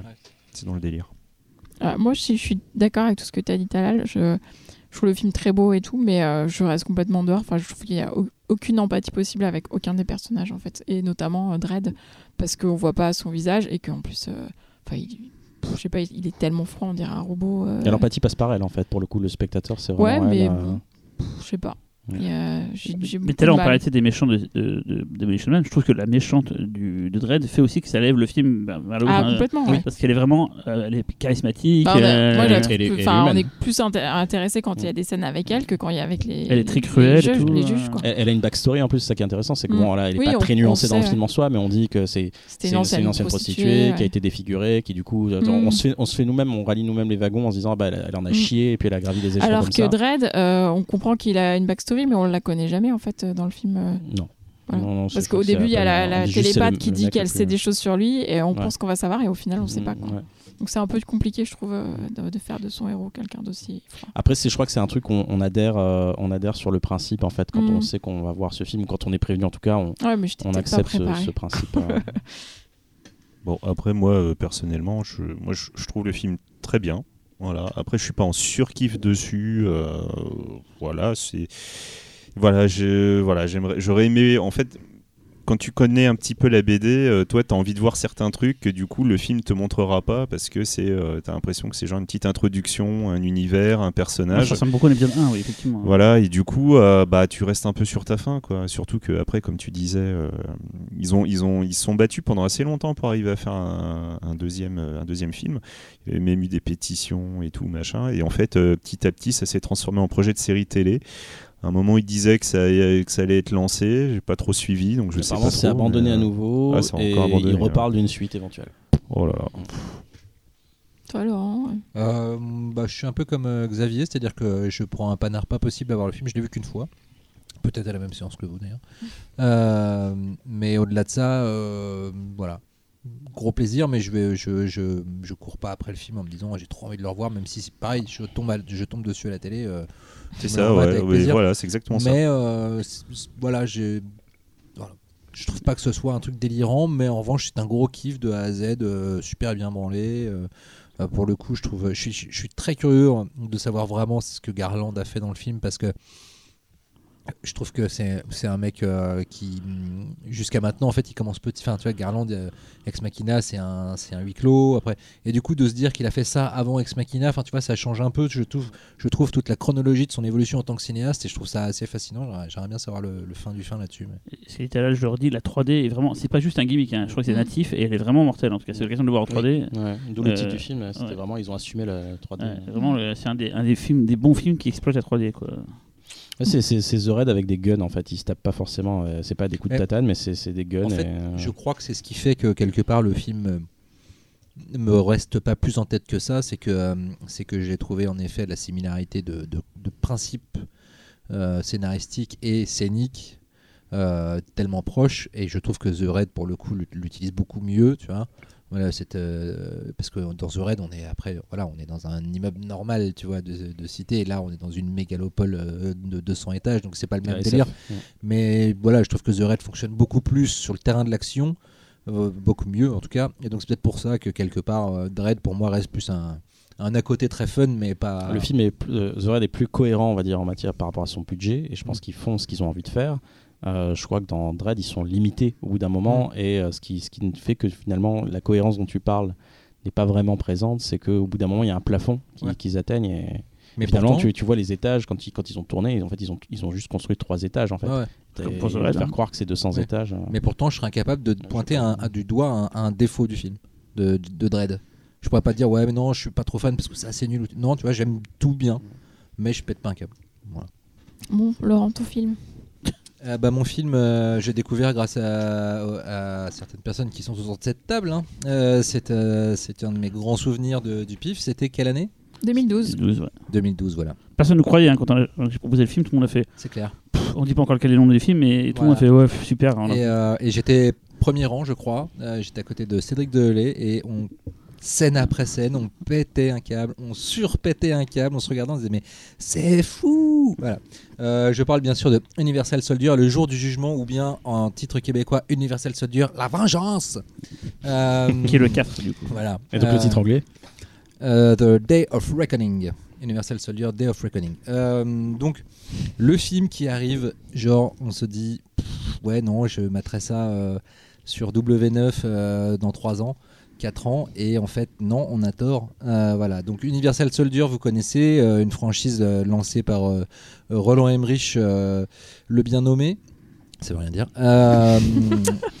Il est bien nommé. Quoi. qui, qui donc mettait en scène Dolph Lundgren et, et, et, euh, Jean-Claude Van Damme, euh, qui étaient des, des, des ex-soldats transformés en, en super soldats euh, vaguement zombifiés, cyborgisés. Voilà, donc c'était du Emmerich, donc euh, un pitch rigolo et un film nul. Euh, et les suites étaient euh, encore pires. Et euh, donc, euh, d'où la surprise de voir arriver cette espèce d'ovni totalement pété du casque. Euh, Universal Soldier, le jour du jugement, confié à John Iams, euh, à l'époque un inconnu dont le seul titre de gloire est d'être le fils de Peter Iams. Il avait fait le 3 aussi. Oui, il a fait le Oui, il trois, avait fait- ouais. ah oui, il avait fait le 3 qui était. Et apparemment, Qui le est pas 3 mal, qui est pas amorçait déjà le début du 4. Oui, Voilà, vrai, le, oui. 3, le 3 est pas mal. C'était pas encore le pétage de câble du 4, mais Non, apparemment le c'était 3. c'était euh, gentiment bourrin, voilà. mais c'était un peu concon, mais voilà quoi. Attends, il y en a pas. Il y en a. Attends, il y a- il y a un- En fait, il y a eu 2-2. Il y a Il y a Universal eu Soldier deux, 2, il y a ouais. eu- Il y a eu il y a eu le deux fois le 2. En fait, en fait, t'as deux, euh, t'as deux chronologies en fait. Voilà, où en fait. c'est euh, un- multiverse quoi. en fait. Voilà. ouais. juste sur le 2. C'est le 2 qui est deux Voilà, fois. en fait. c'est juste le 2. Dont le 2 qui était euh, euh, encensé par Damien Granger à l'époque dans Movies. J'étais au ciné et j'ai j'ai toujours voulu attraper Damien et faire putain, mais pourquoi ce film était bien, il, bordel. il- il est bientôt en dédicace à Metal Luna. Ah, je lui dirais. euh, Et euh, donc euh, voilà, euh, et euh, donc John Iams euh, est donc le fils de Peter Iams, réalisateur de Outland, Loin de la Terre, un des meilleurs films de science-fiction jamais fait, euh, 2010, euh, etc. Et, euh, et aussi d'un d'un Van Damme, euh, puisqu'il avait fait, si je ne m'abuse, ben, celui qui se passe dans le stade de hockey sur glace. Ah oui. Oh, c'était lui ça C'est lui ça tout à Oh fait, là là. il me semble. Euh, qui s'appelle Mort Subite. Ouais. Oui, je l'ai vu en salle ce il me semble que c'est Peter. Moi, j'ai vu en salle aussi. Ouais, Et je crois que c'est Peter Iams, qui était donc un remake de Die Hard avec Jean-Claude Van Damme coincé dans une euh, patinoire. Et il n'y avait pas une Voilà. peluche à un moment, il se battait pas à un moment donné avec C'est une mascotte ça. ou un truc comme ça, c'est Ouais, ça si, euh, je crois. Euh, voilà, euh, mais non, Peter, nous ne, retient- nous ne restreindrons pas ta carrière à, à ce, fait, ce haut fait. La fin des temps. Voilà, exactement. Euh, donc voilà, John Iams, donc, qui d'un coup arrive ce- avec ce uni- nouveau Universal Soldier que personne n'attendait, ou en tout cas très sagement. Sauf que déjà. Les producteurs n'attendaient attendaient pas ça comme résultat en tout cas. Oui, voilà, ouais. Déjà, le film est avec, est avec à nouveau euh, Jean-Claude Van Damme et euh, Dolph Lundgren, mais surtout avec Scott Atkins, euh, qui à l'époque est- commence déjà à se faire un petit nom en tant que sosie de Ben Affleck, capable d'éclater à peu près 25 mecs euh, à la suite, euh, euh, 100 mètres de déo et sans même se casser un ongle, tout en étant ultra impressionnant. Euh, là, il joue donc un homme qui s'appelle John, qui sort du coma euh, et qui découvre que sa femme et son enfant ont été tués d'une façon assez euh, brutale et sauvage par des inconnus qui sont introduits dans sa maison. Et dans ses flashbacks, il voit le chef de ces inconnus qui enlève son masque et qui est qui n'est autre que Jean-Claude Van Damme. Et voilà, son but, ça va être de retrouver le mec qui a buté sa famille. Donc, on commence par un truc d'une d'un basique de chez basique, mais à tel point qu'on ne sait pas qui est ce John. On ne sait pas pourquoi euh, le personnage de Jean-Claude Van Damme, qui est donc Luc Devrault, le personnage des, premiers Universal Soldier, lui en veut à ce point. Enfin, on se dit, bon, euh, ok, c'est complètement con. Mais par contre, dès que ça se frappe, enfin, même la, la scène d'intro, la scène d'intro, voilà, déjà, c'est vu entièrement en point de vue subjectif euh, à travers les yeux de, de, Scott de Scott Atkins, qui se réveille parce que sa fille lui dit papa, papa, il y, a un- il y a des monstres dans la maison. Il explore la maison totalement en vue subjective. euh, il dit mais non, tout va bien. Il tombe sur les mecs qui, euh, qui l'éclatent, qui après tuent sa femme et sa fille, toujours en point de vue subjectif. Donc déjà là, on se dit, alors c'est con parce que je comprends pas trop de quoi ça parle et je vois pas pourquoi. Mais en revanche, ça a une, ça a une putain de gueule. Et en plus, il y a un travail sur la lumière qui, qui va se confirmer après, surtout le reste du film, qui est ultra influencé par Gaspard Noé notamment avec beaucoup d'effets stroboscopiques, etc. Et une caméra très, très, un, steadicam très flottant. Voilà, il y, a une es- il y a déjà une espèce d'atmosphère un peu étrange. On se dit, je sais pas trop où je vais. Bon, on va voir. C'est peut-être un accident industriel, pas du tout. C'est complètement euh, pensé. Et au fur et à mesure du film, alors je sais pas, je spoil, je spoil pas. Oui, Un oui, peu, ah. allez. Oui, bah non, mais c'est Vous va qu'à être au pif. hein. Euh, voilà. Oui, non, je, Euh, je pense qu'on peut se Voilà, enfin, en disant que. Vas-y, on- tu, on comprend- tu me regardes avec des yeux. On a genre, prévenu, ah, hein. Ah Oh, oui, mais non, mais en plus, en plus, je lui ai passé le film aujourd'hui. Aurélien, pauvre. Ah bon, je te spoil pas alors. Mais en tout cas, on va comprendre la, la- la vacuité scénaristique du début du film euh, qui, qui est, qui est assez handicapante quand même pendant toute une Mm. partie du film. En fait, on comprend d'où elle vient, elle est complètement pensée, elle, est, elle, a, elle a une justification totale et là, le film devient carrément fascinant euh, dans sa façon d'agencer ses enjeux dramatiques. Euh, mais au-delà de ça, le- quand même, déjà, bon, on a un Universal Soldier avec un bon scénar, donc déjà ça c'est cool. Mais surtout, on a un Universal Soldier complètement pété du casque en matière de mise en scène, de la violence, de l'excès de violence, de l'excès de cul, euh, de, de tout. C'est-à-dire qu'il y a du- c'est- c'est des têtes qui éclatent à coups de batte de baseball. C'est des, des, des prostituées qui sont. c'est des prostituées qui sont, sans qui fusil à À bout portant. à pompe, à sont portant. à 10 mètres en Voilà, arrière. c'est euh, c'est c'est d'une sauvagerie hallucinante. Dans- T'as un plan, une, une nana qui se fait prendre dans une méchante levrette, vue en point de vue subjectif comme dans Hunter, euh, en point de vue en top shot. Euh, flottant un peu à la Enter the Void et puis d'un coup 10 minutes enfin deux secondes après t'as un mec qui est en train de se faire planter des clous par une dominatrice en short en jean et après t'as un autre qui arrive avec un fusil à pompe et qui fait des headshots à, tout, à, à- à tour de bras c'est complètement délirant c'est filmé au c'est ralenti vraiment le film. Ouais, ouais. c'est filmé au ralenti avec une, immerse- une image stroboscopique qui est super euh, déstabilisante et euh, ça n'arrête pas. Il y a une poursuite en voiture ultra dynamique. euh, voilà, le film, la fin est un peu décevante, euh, pas par son antagoniste, parce que voir Jean-Claude Van Damme se prendre pour Kurtz dans, dans, dans Apocalypse Now, c'est quand même un, un plaisir qui se refuse pas globalement quand on est quelqu'un de goût, euh, comme vous l'êtes, j'en suis sûr. Euh, en revanche, c'est vrai que bon, il y a le côté un peu, j'arrive dans le repère des méchants et puis je me, je me Ah, castagne ah, tout le monde. c'est- bien que tu dises qu'il n'y a, pas de spoil. Non, bah non, non, qu'il est dans pas les méchants, ça veut rien dire. Ça. Non, non, Non. mais bon, Kurtz. euh, ouais. Mais, euh, mais en revanche, euh, voilà, c'est juste, euh, c'est juste une espèce de, de- d'accumulation comme ça de violence euh, très sèche, très froide. Le film est pas drôle pour un sou, mais alors pas La du balle de baseball, tout. t'en as parlé, mais. Ouais, c'est. Ouais. Et, Voilà. Voilà, quoi. et, euh, et voilà, et c'est très étonnant. On a vraiment l'impression d'être de- à la fois devant un film de SF, devant un putain de film d'action, parce que Scott Atkins, excusez du peu, ce mec est juste une espèce de brutasse hallucinante. Et, euh, et en même temps, c'est un film d'horreur. C'est un vrai film d'horreur dans le sens où c'est euh, c'est poisseux, c'est dégueu, c'est gore, c'est. euh, C'est vraiment. Et, euh, et moi, je rajouterais surréaliste et, Voilà, euh, ouais, ouais. et, et existentiel. exactement. On nous casse les c'est- couilles. C'est le mot de la soirée existentielle. je, vais, je vais en reparler encore, mais on me casse les couilles avec euh, un autre fils 2 et son film tout pourri, là, Mandy. Mais pour Ouais, moi, le clair. vrai fils 2 qui fait des films barrés, Ouais. c'est pas le fils à Cosmatos, c'est vraiment le fils Ouais. à Ian. Alors, quoi. le problème de John Hayam, c'est qu'il a jamais vraiment, euh, on va dire, euh, transformé l'essai parce qu'il n'en a pas eu l'occasion.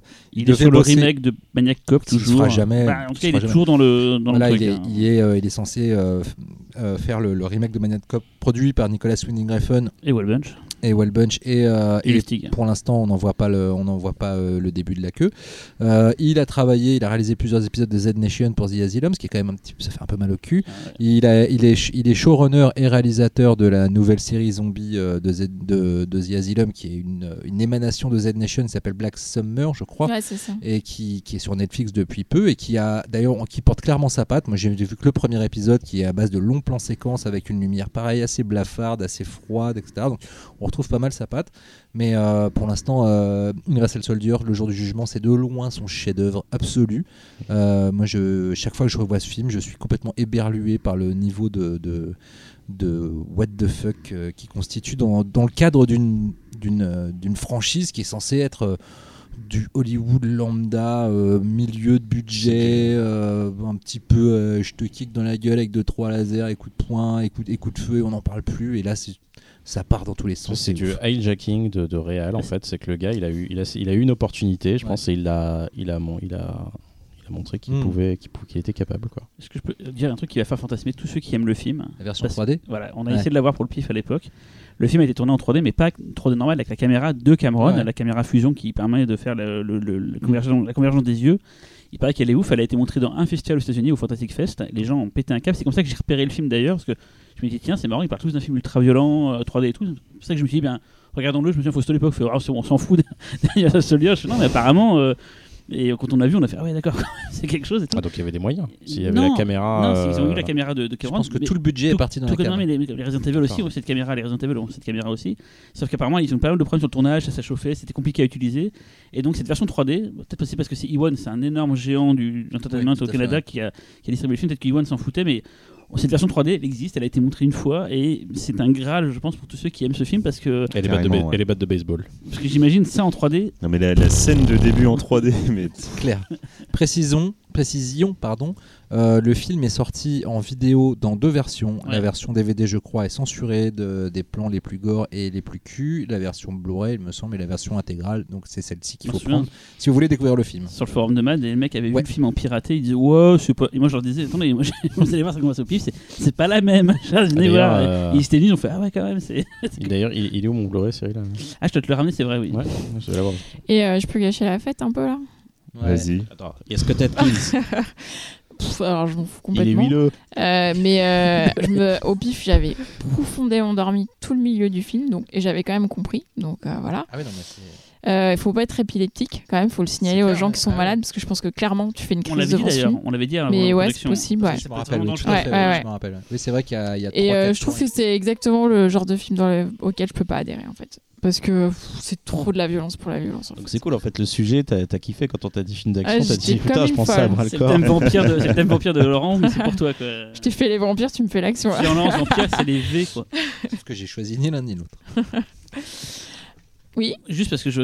Ah non, non c'est bon, t'es encore toi. j'ai- Non, non, mais- moi j'ai planté l'ambiance. Je tu veux... peux Non, non, mais moi je veux mon tour de table. Oui, c'est vrai déjà. Vas-y, ouais. Bah moi, vous savez très bien. hein, moi, je, je trouve que c'est un- un truc de fou quoi. J'adore ce film. C'est un truc de malade. euh.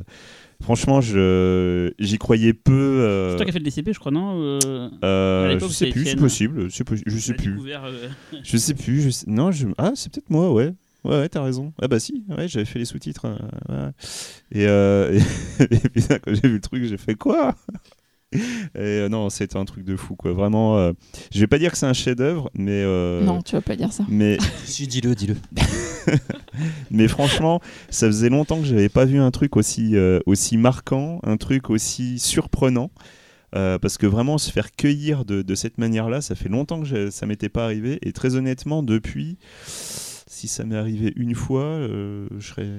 Voilà. En matière d'analogie, c'est comme si vous regardiez les, les Paranormal Activity et vous regardiez le cinquième et que c'est tout d'un coup ça devient The Witch ou je sais pas quoi, enfin un film. euh, Ouais, globalement, ouais. et tu t'attends pas à ça. Tu non, mais c'est que tu t'attends à, un- à un Paranormal Activity et tu vois un truc, comme disait tout à l'heure, tout à l'heure, un hijacking, c'est vraiment un mec qui fait Ok, euh, vous aurez les bases de ce que vous avez voulu dans la saga, sauf que je vais faire un bon film, quoi. Et c'est surprenant en fait. euh, Mais, ouais, ouais, ouais. mais vraiment, moi je le, je le conseille à chaque fois. Et par contre, euh, les- à chaque fois, les gens, je suis obligé de batailler. Il y a, un, il y a, il y a un, Ouais. un de mes collègues, je l'ai travaillé pendant un an pour qu'il regarde le film. Je comprends qu'il ait pas envie. Pendant ça- un an. Moi, j'ai à vu chaque fois, il aucun, me disait, je, un- je te aucun crois autre Universal Soldier de toute ma vie, donc je l'ai vu pas grave. vierge de Ah, ça, l'univers. t'as pas compris alors. Ouais, non, mais non, mais c'est du pas- coup, vous, vous peut-être que vous l'appréciez en regard des autres d'avant. Ah oui, oui.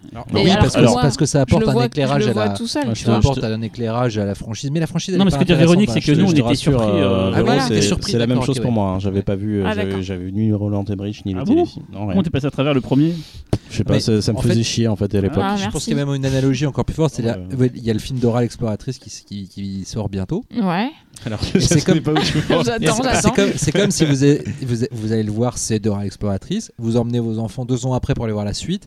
Et en plein milieu, Dora se prend un boucaquet. Voilà, c'est un peu le même principe en fait. Tout ça Si vous- pour dire boucaquet. si- exactement. Si, si vous y, si si vous y allez, C'était le mot du jour. Si dans le 2 il y a un Boucaquet. c'est qu'ils écoutent le studio, ils écoutent le biscage, les gens On mettra un bip sur le mot boucaquet, merci. Boucaquet existentiel, voilà, pour résumer ce podcast. En tout cas, le Euh, film. C'est bon, on passe Véro, à c'est mon à film. toi, oui. Ah, quand même, on va finir sur. Et un- d'ailleurs, Véronique, je pense que nous tous, c'est toi le seul qui a vraiment pris un film d'action euh, vrai de vrai. Quoi. Et un vrai film Bon, d'action. arrête. Et un vrai film fantastique. Ça se frappe tellement. Oui, mais je pense que celui C'est de. dans le mien qui a le plus d'action, mec. C'est Viro, il arrête pas en fait. Euh, C'est Peut-être que j'aime c'est pas ça, mais il y je a m'y plus reconnais. d'argent. J'aime pas ça, mais quand j'en mets, j'en mets. Euh, non, il y a quand même beaucoup d'action dans Universal Soldier quand même. Euh, donc c'est pardon. Edge of Tomorrow, euh, réalisé par Doug Liman, euh, qui est surtout connu pour avoir fait La mémoire dans la peau, donc un film d'action pur pour le coup, euh, qui est écrit par Christopher McQuarrie, euh, qui écrit beaucoup pour pour Cruise, puisqu'elle a écrit tous les derniers euh, Missions Impossibles. Il y a deux autres scénaristes euh, dont le nom de famille est Butterworth, donc Ré- autant dire réalisé. qu'il compte il a pour du beurre. il a réalisé aussi les missions impossibles. le dernier. En deux plus, derniers, ouais. voilà. Donc euh, c'est un film qui date de 2014, un film américain qui existe aussi en 3D. Euh, J'ai pas souvenir de l'avoir vu en 3D par contre, euh, donc je sais pas, on en reparlera après, mais voilà. Et il est adapté d'un manga qui s'appelle All You Need Is Kill de Hiroshi Sakurazaka. Si je ne m'abuse, le manga lui-même est tiré d'un Roman. d'un roman. D'accord. Qui lui-même est tiré d'un film avec Tom Cruise. Ça tombe bien par rapport au sujet du film. Ouh Alors justement, le sujet du film, euh, c'est dans un monde où les extraterrestres, euh, qu'on va appeler les Mimics, sont en train de mettre l'humanité à genoux dans une guerre sans merci. Euh, le commandant Cage, joué donc par Tom Cruise, euh, est envoyé sur le terrain, sauf que euh, dans sa vie d'avant, il était directeur marketing. Et jusque-là, il avait tout fait pour échapper euh, au fait d'aller euh, se battre sur le terrain. Mais là, il peut pas y échapper, donc il y va. Et à peine il a posé le sol euh, sur la- le champ de bataille, il se fait Le sol sur le pied. sur le sol de- du champ de bataille, il se fait tuer. Euh, sauf qu'il se C'était réveille. bien. Putain, allez, on rentre, on Il se réveille en sursaut quelques heures avant l'attaque et il revit la même chose à l'identique encore et encore, donc dans une boucle temporelle. Décidément, un deuxième thème après les chiens dans, cette, dans ce podcast. Et le boucaque existe. non.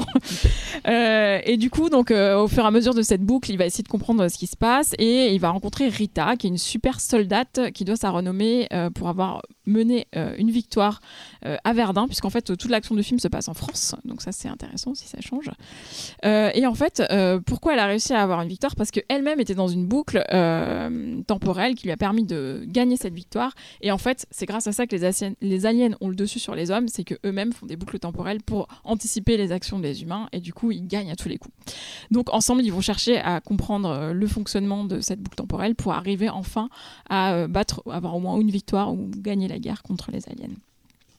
Alors, je suis contente de passer en dernier euh, parce que euh, je trouve que ce film, bah, quand on quand n'aime pas trop les films d'action comme moi, euh, il est parfait parce qu'en fait, statistiquement, il est impossible de réussir une, une scène d'action du premier coup. et quand on a un héros, normalement, il se fait tuer comme Tom Cruise. il sait pas ce qui va se passer et il va il va pas éviter de justesse le truc et machin. Non, il va tout se prendre dans la gueule. Et en fait, c'est ça qui est intéressant, je trouve, dans le film. Je trouve ça, ça contourne de manière assez rigolote le fait que l'action c'est compliqué en fait. Euh, donc du coup. euh, euh, le fait en plus d'avoir pris Tom Cruise, donc je l'ai dit, euh, c'est Tom Cruise donc, qui joue le commandant Cage, euh, qui est quand même la méga star de films d'action, pour jouer ce rôle de mec qui n'est pas apte à la- à l'action, en fait, c'est aussi intéressant, je trouve. dans Ça aurait été film. plus drôle que ce soit Nicolas Cage qui joue le Major Cruz. Aussi. Ça tombe à plat. On refait des blagues, des blagues sur le boucaquet. On, on va. des rires enregistrés si tu veux après cette vanne. Euh, donc du coup, ici c'est vraiment le sujet du film. Donc le héros il vit, il meurt et il recommence puisque le, le, le, le sous-titre c'était quoi euh, li- Try, die, Ouais, retry. voilà. J'adorais ce Repeat, titre. repeat. Repeat. die- Live, die, repeat. Ouais, Ah, c'est lui mon truc. Mais si tu veux, on leur dira de changer. Il y a des suites. Donc du coup, euh, cet argument en fait répétitif, ça permet aussi à Doug Liman en fait de, de déconstruire un peu le, le genre du film de guerre. Donc parce que c'est vrai, c'était vraiment son ambition au départ.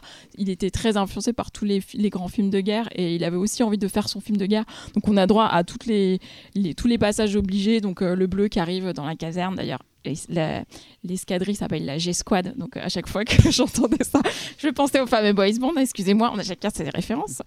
Euh, voilà, ils font, euh, ils font l'entraînement en Rangers, ils font des pompes, ils se font larguer au-dessus du champ de bataille, ils ont peur. Enfin, il y a vraiment tous ces passages obligatoires du film de guerre qui sont plutôt intéressants. Et en plus, c'est vraiment fantastique avec cette boucle temporelle. Et je pense que, pareil, de nous cinq, je suis la seule à avoir vraiment un film fantastique parce que vous, c'est de la science-fiction, mais moi, c'est vraiment fantastique. Ou peut-être Xavier un petit peu quand même. Non, attends, c'est des aliens qui attaquent dans le futur et qui manipulent Non, le la temps. boucle C'est de la pure science-fiction. non, la boucle temporelle, c'est du racontes. Mais tu- fantastique. On va dire par rapport à nous, elle a, c'est- elle a plus d'arguments fantastiques que c'est de nous. la science-fiction. Et donc, pareil, pour, pour quelqu'un qui aime pas la, c'est des clones, bordel. Je trouve que l'action elle est hyper bien filmée, c'est très clair et c'est pas répétitif parce que justement du fait de la boucle en fait bah il y a des euh, il y a des euh, des euh, comment dire? Des boucles. non Des, ellipses euh, qui Ah, font qu'on re- se retape pas à chaque C'est fois. ça qui est euh, bien les dans le film. Ouais. C'est la gestion des ellipses. Qui rend le truc Exactement. hyper fluide et un peu intéressant à regarder. quoi. C'est con, mais c'est un des films. Alors, je vais finir, mais mais je trouve que le mieux dans les boucles temporelles qui a été fait. quoi. C'est un des meilleurs. Ouais. En fait, le film, justement, il est hyper bien rythmé, il est hyper facile à regarder. Forcément, c'est ludique avec ce côté euh, boucle. Et en plus, il y a de l'humour. euh, parce que bah, Tom Cruise, il est vraiment bien. Il joue un personnage euh, euh, qui, a, une vraie évolution dans le film. Au début, c'est vraiment un connard arrogant. Il le fait hyper bien. Et au fur et à mesure du film, en fait, euh, du coup, il, est le seul à être conscient des boucles. Donc, c'est le seul à progresser et à, se nourrir de ce qui se passe. Et en face, il y a le personnage de Rita qui est joué par Emily Blunt, qui est vraiment génial aussi. Donc, j'ai en plus un super personnage féminin dans un film Alléluia. Et, euh, et du coup, euh, et c'est intéressant parce que elle, en fait, elle repart à zéro tout le temps dans sa relation avec lui. Et lui, en fait, il commence à s'attacher à elle. C'est intéressant parce qu'il y a une espèce de love affaire qui se construit, mais c'est pas non plus le sujet du film. Et c'est ça qui est bien parce que ça, ça détourne pas non plus. Elle est pas juste un argument euh, amoureux. elle est aussi, elle a vraiment son rôle à jouer. Elle est courageuse, elle est, elle est intelligente, elle est forte, etc. Et à ce, à ce titre, le dernier plan du film, il est hyper touchant. Euh, et du coup, bah, l'intérêt de Cage, il est non seulement euh, de, rester en vie longtemps pour comprendre comment euh, mettre en échec les aliens, mais aussi de rester en vie longtemps pour construire une, vraie relation avec elle, parce que tant qu'il meurt pas, elle se souvient de lui et elle, le connaît de plus en plus longtemps et ils ont moyen de, se connaître. Euh, le seul bémol que je vois dans ce film, c'est le design des extraterrestres, que je trouve vraiment moche, bâclé, pas intéressant. On sent que c'est vraiment le prétexte pour cette histoire de boucle temporelle, en fait, mais en vrai, on s'en fiche. Mais le film est complètement sauvé par le générique de fin, parce que la musique du générique de fin est géniale. C'est euh, une chanson pop qui s'appelle euh, I Need to Know Now de John Newman. Et franchement, ça fout une patate. Mieux que Sting et Demolition Man. Ah ouais, je pense que c'est mieux. Non, c'est I Need to Know Now. Donc voilà. Ah, c'est ça, putain. Ouais, Quand tu parles des, de ouais c'est l'humour, ça. ce que j'aime dans le film, c'est qu'à chaque fois, il doit en fait apprendre par cœur des trucs pour pouvoir s'en sortir. Oui. Et des moments, tu le vois, il était allé très loin, et pouf, il, il rip sur un truc, puis il meurt bêtement. Ouais. Et ça, je trouve ça. euh, Puis et il y a des c'est fois, génial, il sait que euh, ça va être euh, foutu, donc il se fait buter. Enfin, elle le bute sans pitié. euh, Ouais. Enfin, en plus, elle, elle le bute sans pitié parce que des fois, elle le connaît que depuis deux heures, donc elle s'en fout. Alors que lui, il est déjà attaché à elle, donc il y a ce côté un peu. C'est euh, vachement bien foutu, ça, ouais. ces trucs-là. Franchement, il est très très bien ce film. J'ai vraiment beaucoup, pris beaucoup de plaisir à le revoir. Ça joue aussi sur le côté complètement jouissif de voir Tom Cruise se faire exploser la gueule à Ah. Répétition. Non, mais même lui en joue. Je veux dire, Oui, c'est un, plaisir sadique de voir une, une espèce de star icône intouchable complètement, tu vois, de, Mm. de l'action euh, hollywoodienne se faire euh, se faire marave à répétition, c'est assez rigolo. Et euh, Surtout quand on sait que c'est lui qui fait ses cascades et tout. sûr, Enfin, ouais, je ouais. trouve que c'est le choix mais- de cet acteur. mais Il est pas intelligemment, anodin, voilà, il lui-même en joue un très intelligemment. De toute manière, c'est un mec qui est extrêmement brillant dans la dans, dans, dans la façon dont il façonne sa image. carrière et dont il choisit ses rôles. On pourra pas lui retirer ça. Euh, Le problème, c'est qu'il a une dent euh, qui, qui- qui arrive en plein milieu de la symétrie de son visage. Je vous le dis, regardez les photos. La prochaine fois que vous le verrez sourire, merde. C'est vraiment un vous ne problème. verrez que ça. vous ne verrez que tu, tu regarderas, tu reverras Edge of Tomorrow et tu ne verras que sa Tu dent vas pas me centrale. ruiner mon Si, super film à cause de sa dentition. Non Ouais. mais oh, Et, euh, non, non, voilà. c'est quoi ce body shaming? Le film est très très cool. Le problème, je trouve, c'est que euh, on- ça se repose vraiment sur tous les ressorts euh, comiques et dramatiques d'un jour sans fin, avec de l'action en plus. Mais c'est pareil, le mec qui, le mec qui au début est un connard fini, le mec qui tombe amoureux d'une nana qui vient de c'est pareil dans Happy Birthday. Tout... En fait, c'est le le même truc hein, le d'ailleurs. Oui, hein. oui, complètement, mais, mais autant dans Happy Birthday, genre. dans Happy Birthday, je trouve qu'il n'y a pas d'émotion dans Happy Birthday. C'est rigolo Happy Birthday, mais il n'y a Oui. pas d'émotion. C'est pas. Tu vois, tandis que là, pour le coup, je trouve que c'est vraiment beaucoup plus visible. Euh, et moi, c'est un- j'adore euh, Edge of Tomorrow. Je trouve que c'est un des meilleurs, euh, pour le coup, blockbuster euh, divertissant euh, hollywoodien de ces dernières, euh, de ces 10-15 dernières années. Avec Mission Impossible.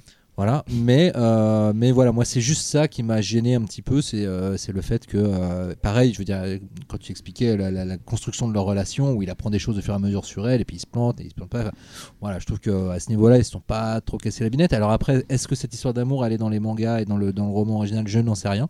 J'aimerais bien lire le manga, d'ailleurs, Mhm. il est sorti en France. Mais, euh, mais voilà, moi c'est le seul bémol, sinon. euh, et puis bon, tu me dis, il y a un film avec Emily Blunt, euh, Mhm. à part éventuellement le retour de Mary Poppins. Il y a un truc dont on n'a pas parlé, c'est, et je sais que Xavier, ça va lui faire plaisir, l'exosquelette. C'est que Emily Ouais. Blunt, Ah oui. Et elle a un putain d'exosquelette, et ça, c'est un truc qu'on voit rarement au C'est cinéma. vrai que c'est le côté c'est- SF du Et film. c'est la cool quand même. euh, L'exosquelette, il faudrait qu'il y ait dans tous les Ah oui, films, ça même dans fait, les romans. ça y fait ait- plaisir, effectivement. ouais. Euh, moi, par contre, je voudrais aussi quand même bien souligner l'humour euh, du film. parce qu'il y a vraiment des scènes qui m'ont fait pleurer de rire. Quoi. Bill Paxton, il est très très bon dans son rôle. Paxton.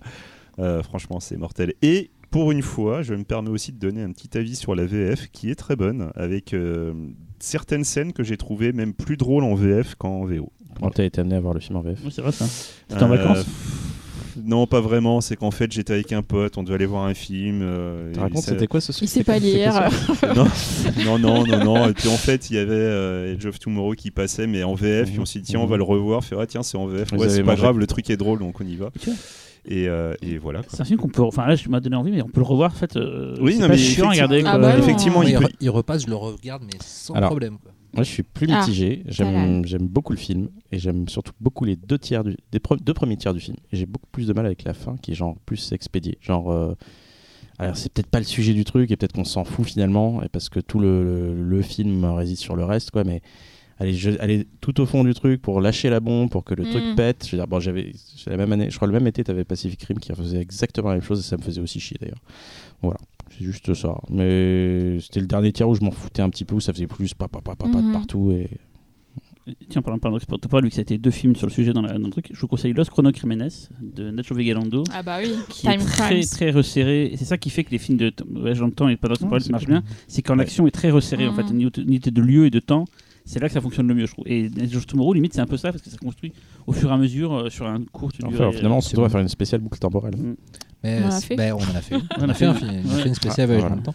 Et Los ouais, moi c'est le meilleur film de boucle temporelle, euh, Los Chrono Crimenes pour moi, parce qu'il y a cet empilement de merde qui n'arrive pas d'arriver au mec. Mm. euh, mais pour que ça arrive j'ai remarqué il faut vraiment le faut vraiment limiter à fond Ouais. le lieu Oui. et le temps sinon tu, tu crées trop de, de trucs où tu te dis ah c'est pas possible machin et tout quoi et avant qu'on coupe, parce que Ouais. il y a un film que j'ai pas pu parler ici, on m'a interdit d'en parler, qui est d'action et qui est un peu fantastique, mais qui correspond à, pour moi, dans, parce qu'il y a des gens qui volent, hein, d'ailleurs, un peu comme dans Mhm. l'Astora Fort Chevalerie, c'est SPL 2, donc la suite de SPL, qui est, je crois, un des meilleurs films d'action que j'ai vu ces dernières années. C'est encore plus tiré par les cheveux que la dernière Il y a des gens qui volent hein, dans SPL 2. Oui, mais non, mais.